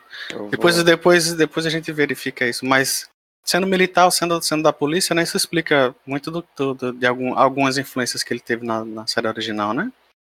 Sim. Mas, tipo, Deep Space Nine não tem nada de, de sci-fi, né? É, o- a não ser que você considere as ciências soft, né? Sim. Mas em termos das ciências duras, da- não- tem aquela coisa lá estabelecida e praticamente é, é- é só uma, uma moldura para o que está sendo tratado ali. Então, eu não diria, eu não consigo dizer que o tema de Star Trek seja ficção científica, como também não consigo dizer que Star Wars seja ficção científica. Aquele velho debate de sempre, né? No fim fica aquela a, a, a lei de Werner para ficção científica. Tem nave? É ficção científica. Ai, ai, ai. É, o Deep Space Nine é, é uma das, das melhores séries, assim, que eu acho, da, dentro da franquia. E, e ela, ela é muito uma história de, sobre política, né? Isso. Sobre é, acordos políticos, sobre o que o que que está por trás das decisões de uma guerra, né? Tem muita, ele explora muito as nuances cinzentas assim da, da moral e da ética de uma organização, é, digamos assim, supra supra institucional, né? Como a Frota Estelar, tal. É bem, ela é bem interessante. É uma das séries mais complexas de, da franquia e poderia ser contada a história sem necessariamente ter elementos de Do ficção resto. científica, né? Sim, de ficção científica, entendi. Mas é, mas é sempre interessante porque quando a gente pega essas histórias que tem um planeta que tem uma raça que é dominado por outra raça, né? Como o caso dos Bajorianos, que são dominados pelos Cardassianos em Deep Space Nine. Você, você vê é, aquela imagem fictícia criada, né? Aquela, aquela fantasia e é mais fácil você ver aquilo e depois pensar em como aquilo se associa com a realidade, né? Por trás daquilo existe to- toda uma realidade Aham. do que, do que você vê realmente a coisa, é, digamos assim, re- realisticamente mostrada, como no documentário, por exemplo. Sim. Que às vezes as pessoas podem até nem, nem sentir atração em ver algo é, real, realista, né? Porque pode causar também revolta, sei lá. E através da arte você tem esses, esses dispositivos, né? Essas ferramentas de figuras de linguagem, de alegorias, metáforas. Que foi exatamente o que a gente comentou no episódio do Distrito 9. Eu tava lembrando exatamente disso. A... Comentou sobre aquela parte do dos camarões se prostituindo, né? E ah, foi- a gente, a gente, é, é, relatou que você só conseguia ter aquela sensação, né? Porque eles eram camarões. Você tinha nojo de ver um camarão fazendo sexo com um ser humano, né? Era repulsivo. Aí a ficção científica consegue lhe passar essa a sensação, né? Que as pessoas tinham, por exemplo, de isso com um negro, né? E aí no Deep Space Nine eles conseguem a mesma coisa, porque você tá, eles podem colocar qualquer característica naquele alienígena e vai ficar crível. E você vai conseguir ao mesmo tempo, vai ficar crível, porque é um alienígena, ele pode ser o que ele quiser, porque é feito da imaginação. E ao mesmo tempo você vai ver de fora, porque você não vai se identificar com nenhuma daquelas raças, nenhuma daquelas religiões. Você vai conseguir ver ah, onde é que está a referência, mas, mas tipo, se a religião de alguma daquelas for ofendida, você vai ter que ter empatia para poder entender. Você não vai se- sentir que estão ofendendo sua religião. Entende? Sim. E por aí vai, né? Tipo, a- a- aquela coisa da, da plataforma da, de, de, de ser uma base no meio do espaço, em território internacional e tal. Tudo isso é, é, lhe dá margem para todos aqueles conflitos, né? Que, que podem existir num porto, né? Tipo um porto, né? Então, Sim, sim. e, e e sem, e sem aquela coisa, não, isso nunca aconteceria, porque não é um porto. Né? Essa é a mágica da ficção científica. Então, nesse sentido, é ficção científica. Ela é a moldura, mas é uma coisa que, se não tiver essa moldura de ficção científica, não funciona. Então, é a ficção científica das ciências hard, né? trabalhando de, de argamassa para falar de temas das ciências soft. Né? Então, a ficção científica, Sim. pensando, pensando dessa forma, ficção científica em todos os sentidos. É, se a gente for pensar, lembrar do nosso terceiro episódio do, do Mitose, né, que foi sobre Alien, é, a gente mencionou, né, sobre a, a temática do estupro. E Sim, eu, sim. eu até depois, um tempo depois, eu escrevi um texto na Teia, né, sobre é, como os homens na nossa sociedade podem tentar é, sen- tentar procurar sentir empatia pelas pelo que a mulher sente, né, quando Sim. diz que todo homem é um, um estuprador em potencial, por exemplo Uhum. e o, o, o medo que elas sentem, né? o, o que, que elas sentem por, quando tem o seu corpo violado. E eu acho que o Alien é um, é um bom exemplo para você se ver, porque é um homem sendo estuprado, né? metaforicamente. Ele tá, ele é, é, forçado a dar à luz a um, a um filhote. Ainda tem essa coisa da, da metáfora de dar à luz um filho indesejado, né? E eu também fiz associação com o Distrito 9, porque essa cena que o Henrique fala, do, dele sendo obrigado a, a matar um porco e depois um camarão, né, um, alienígena, Uhum. ele, é, eu acho que diz muito sobre essa situação em que você está extremamente fragilizado, sendo coagido a fazer algo que você não quer fazer, algo que, que te deixa traumatizado, extremamente traumatizado, e imagine o que é você é, passar por isso e depois as pessoas descartarem você, dizendo que você pode ser morto, sei lá, ser executado porque você não serve mais para nada, assim. E acho que isso diz muito sobre como a gente, como a sociedade muitas vezes trata as mulheres que são estupradas, elas ficam estigmatizadas, né? Uhum. Ficam, parece que não, não são mais mulheres ou não são mais seres, seres humanos. É, acho que a ficção científica tem esse poder é, enorme de fazer a gente sentir empatia também. É, não, com certeza. Agora, você fala que no Distrito, no Distrito 9 o, o, o, tem essa coisa do, da, da, do estupro também? Sim, eu acho que, que a sensação é que quando você se coloca no lugar dele, a cidade lida com as mulheres que são têm o seu corpo usado, né, para outros fins que não são os seus próprios desejos, seus, seus próprios anseios, é, e depois são descartados, né? Eu não, é, eu, eu, eu, eu, fiz essa leitura assim como realmente como uma não, não exatamente como uma alegoria, mas é, pelo Sim. sentimento que a cena passa de, de Entendi. como é que fala de fragilidade não, de impossibilidade de se Impotência. defender, impotência, né? É, mas, mas assim, eu, eu acredito que o, o né, nesse caso do Distrito 9, a, a ideia mais ali é tipo, ah, ele teve o corpo dele violado, mas todo, todo, todo mundo pode ter, né, o corpo, o corpo violado, mas a, a, o, eu acho que o principal ali é, é o mais forte, né, é a alegoria, né, ele foi transformado no ser que ele estava ajudando a, a ele foi transformado no povo que ele estava ajudando a explorar, né? E aí é, tem até um, um, episódio de Twilight Zone que isso acontece, o cara é altamente nazista, né? É, preconceituoso tal. Aí o, o, ele acorda um dia de repente todo mundo trata ele como se ele fosse negro. Sim. Entende? Eu acho que é mais ou menos essa lógica. Ele vai se sentindo na Uhum. pele, e isso acontece muito com, com eu acho, né? Na, na sociedade de forma geral, que tipo, é muito fácil você condenar o outro porque você não tá na pele do outro.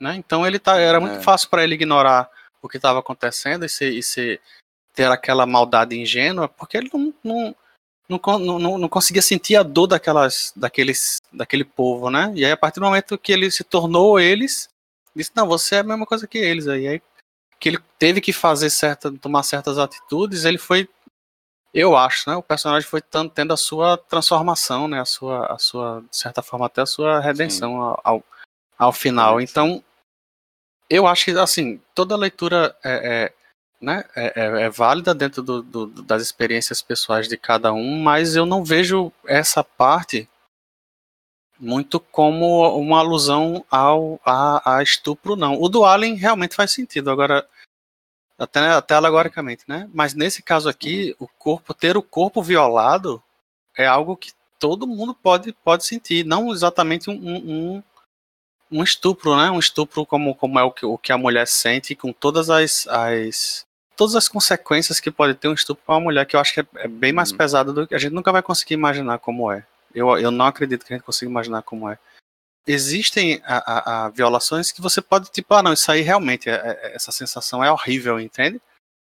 Só que, tipo, não vai gerar traumas. é, se- a não ser que a pessoa faça psicanálise e descubra, né? Mas não vai gerar traumas pro resto da, da, da sua vida, né? Dependendo do que, do que tiver acontecido. Agora, um estupro consumado, onde a mulher chega a, a engravidar, né?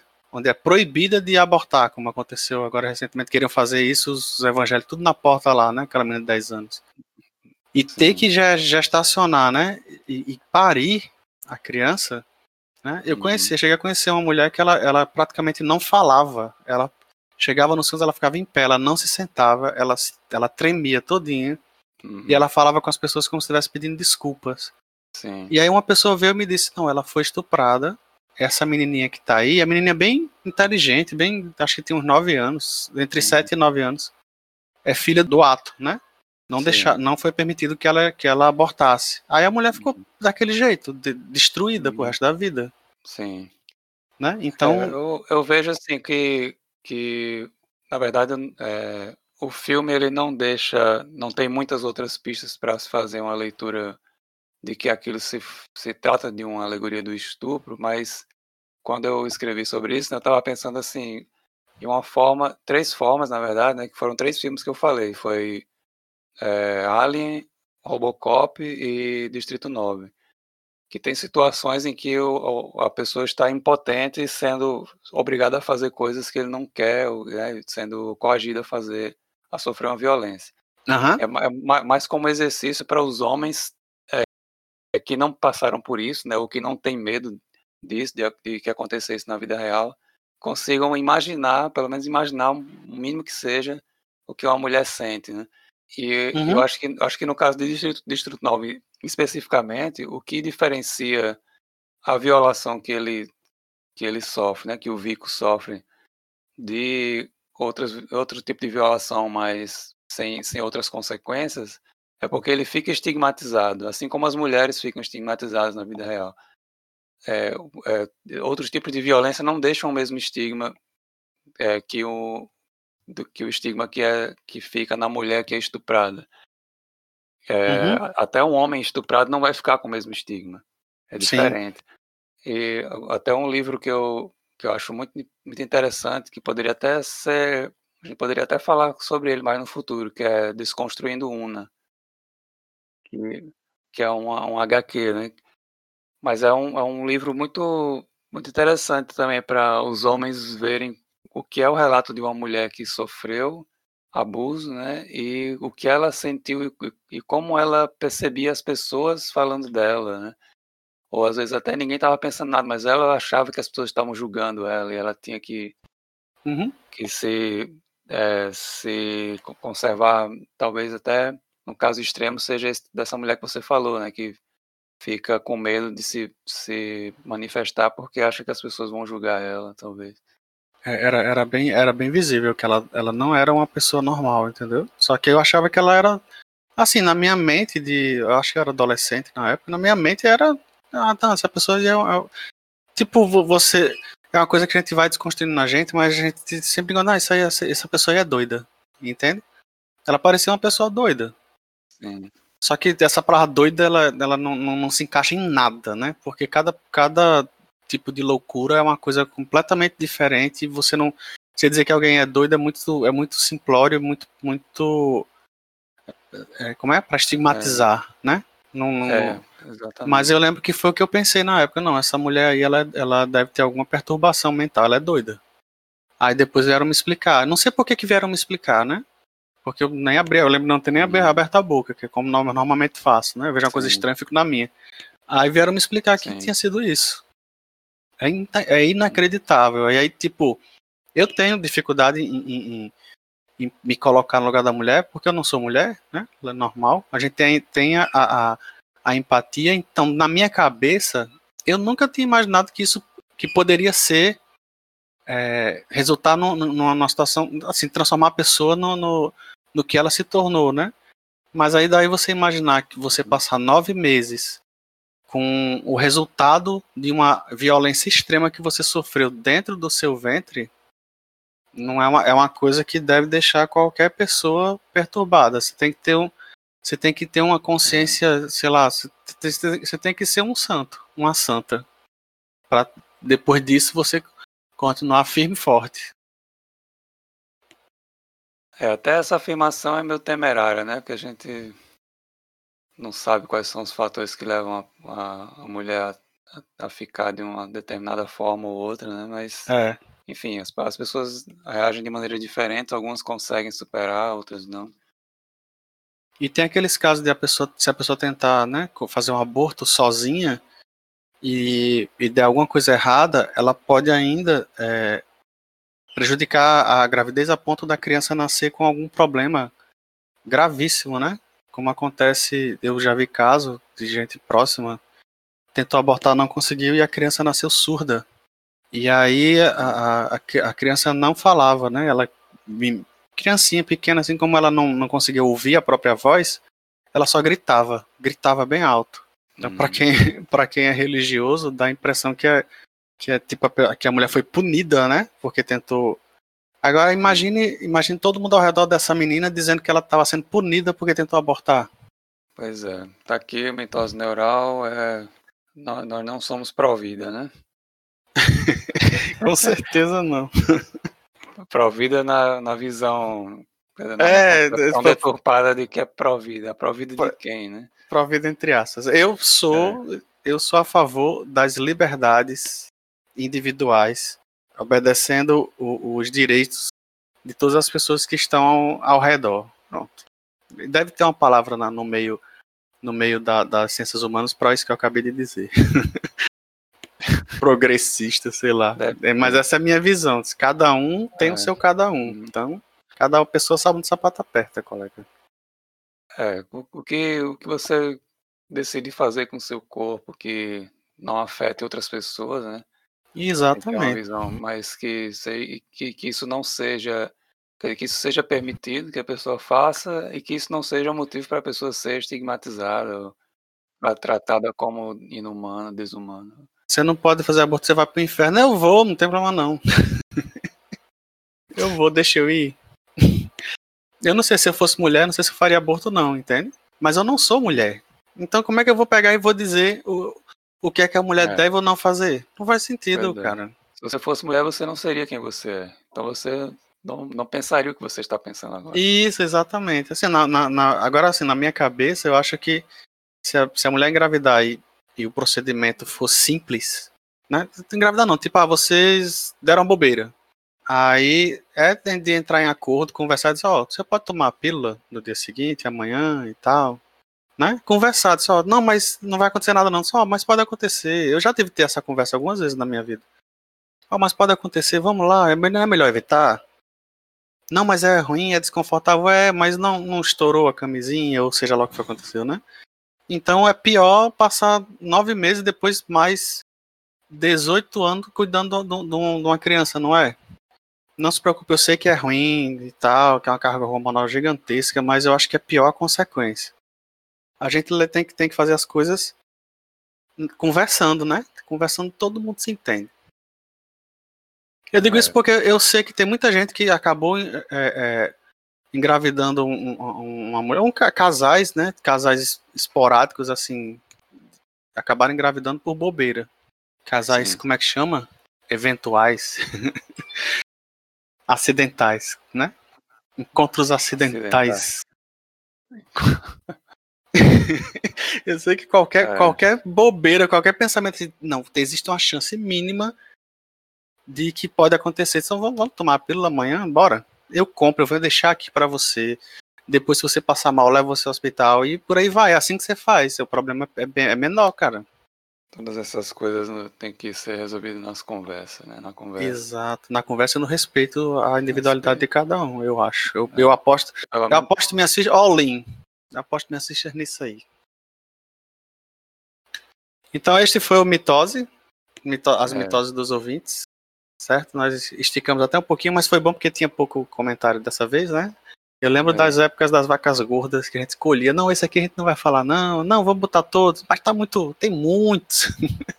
tá vendo? É, nós não podemos nos dar ao luxo hoje de poder escolher. Olha aí, mas tá vendo? Tem que respeitar os comentários de todos, de todos os coleguinhas, cara. Eles são do nosso clube. É. Então, obrigado por, por estarem conosco até aqui, né, por aguentarem essa conversa longa, que era que se estendeu mais de meia hora.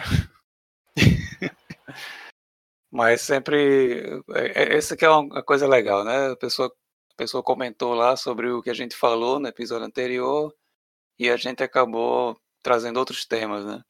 Que estão todos interligados entre si. E levam a gente a pensar sobre o ser humano, né? A diversidade humana, o respeito ao, a, a essas diferenças, as escolhas individuais. É, vamos colocar umas pautas aí, né? Para ver se a gente desenvolve mais. Inclusive, eu acho que é uma coisa interessante a gente começar a chamar pessoas também diferentes, né? Sim, com certeza. Para tem, temas, por exemplo, a gente pode falar em outro episódio sobre Desconstruindo Una e chamar mulheres para participarem, né? Para darem Sim, sim. a, a visão que o homem não tem, né? Aham, com Acho- certeza. Acho que, é, acho que é muito legal isso aí. Sim, sim. Bom, então é isso. Chegamos a mais o fim de um episódio. Já demos aí os nossos contatos para vocês entrarem em, em contatos mitóticos conosco. E nos vemos no próximo. Diga tchau, Werner. Tchau, Erna. Live long and prosper.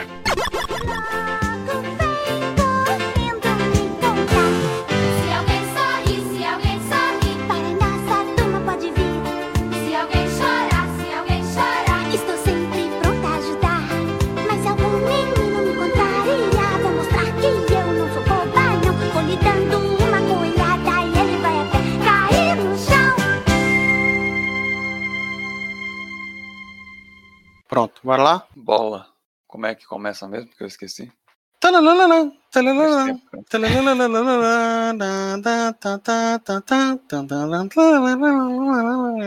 Não, não precisa nem de vinheta.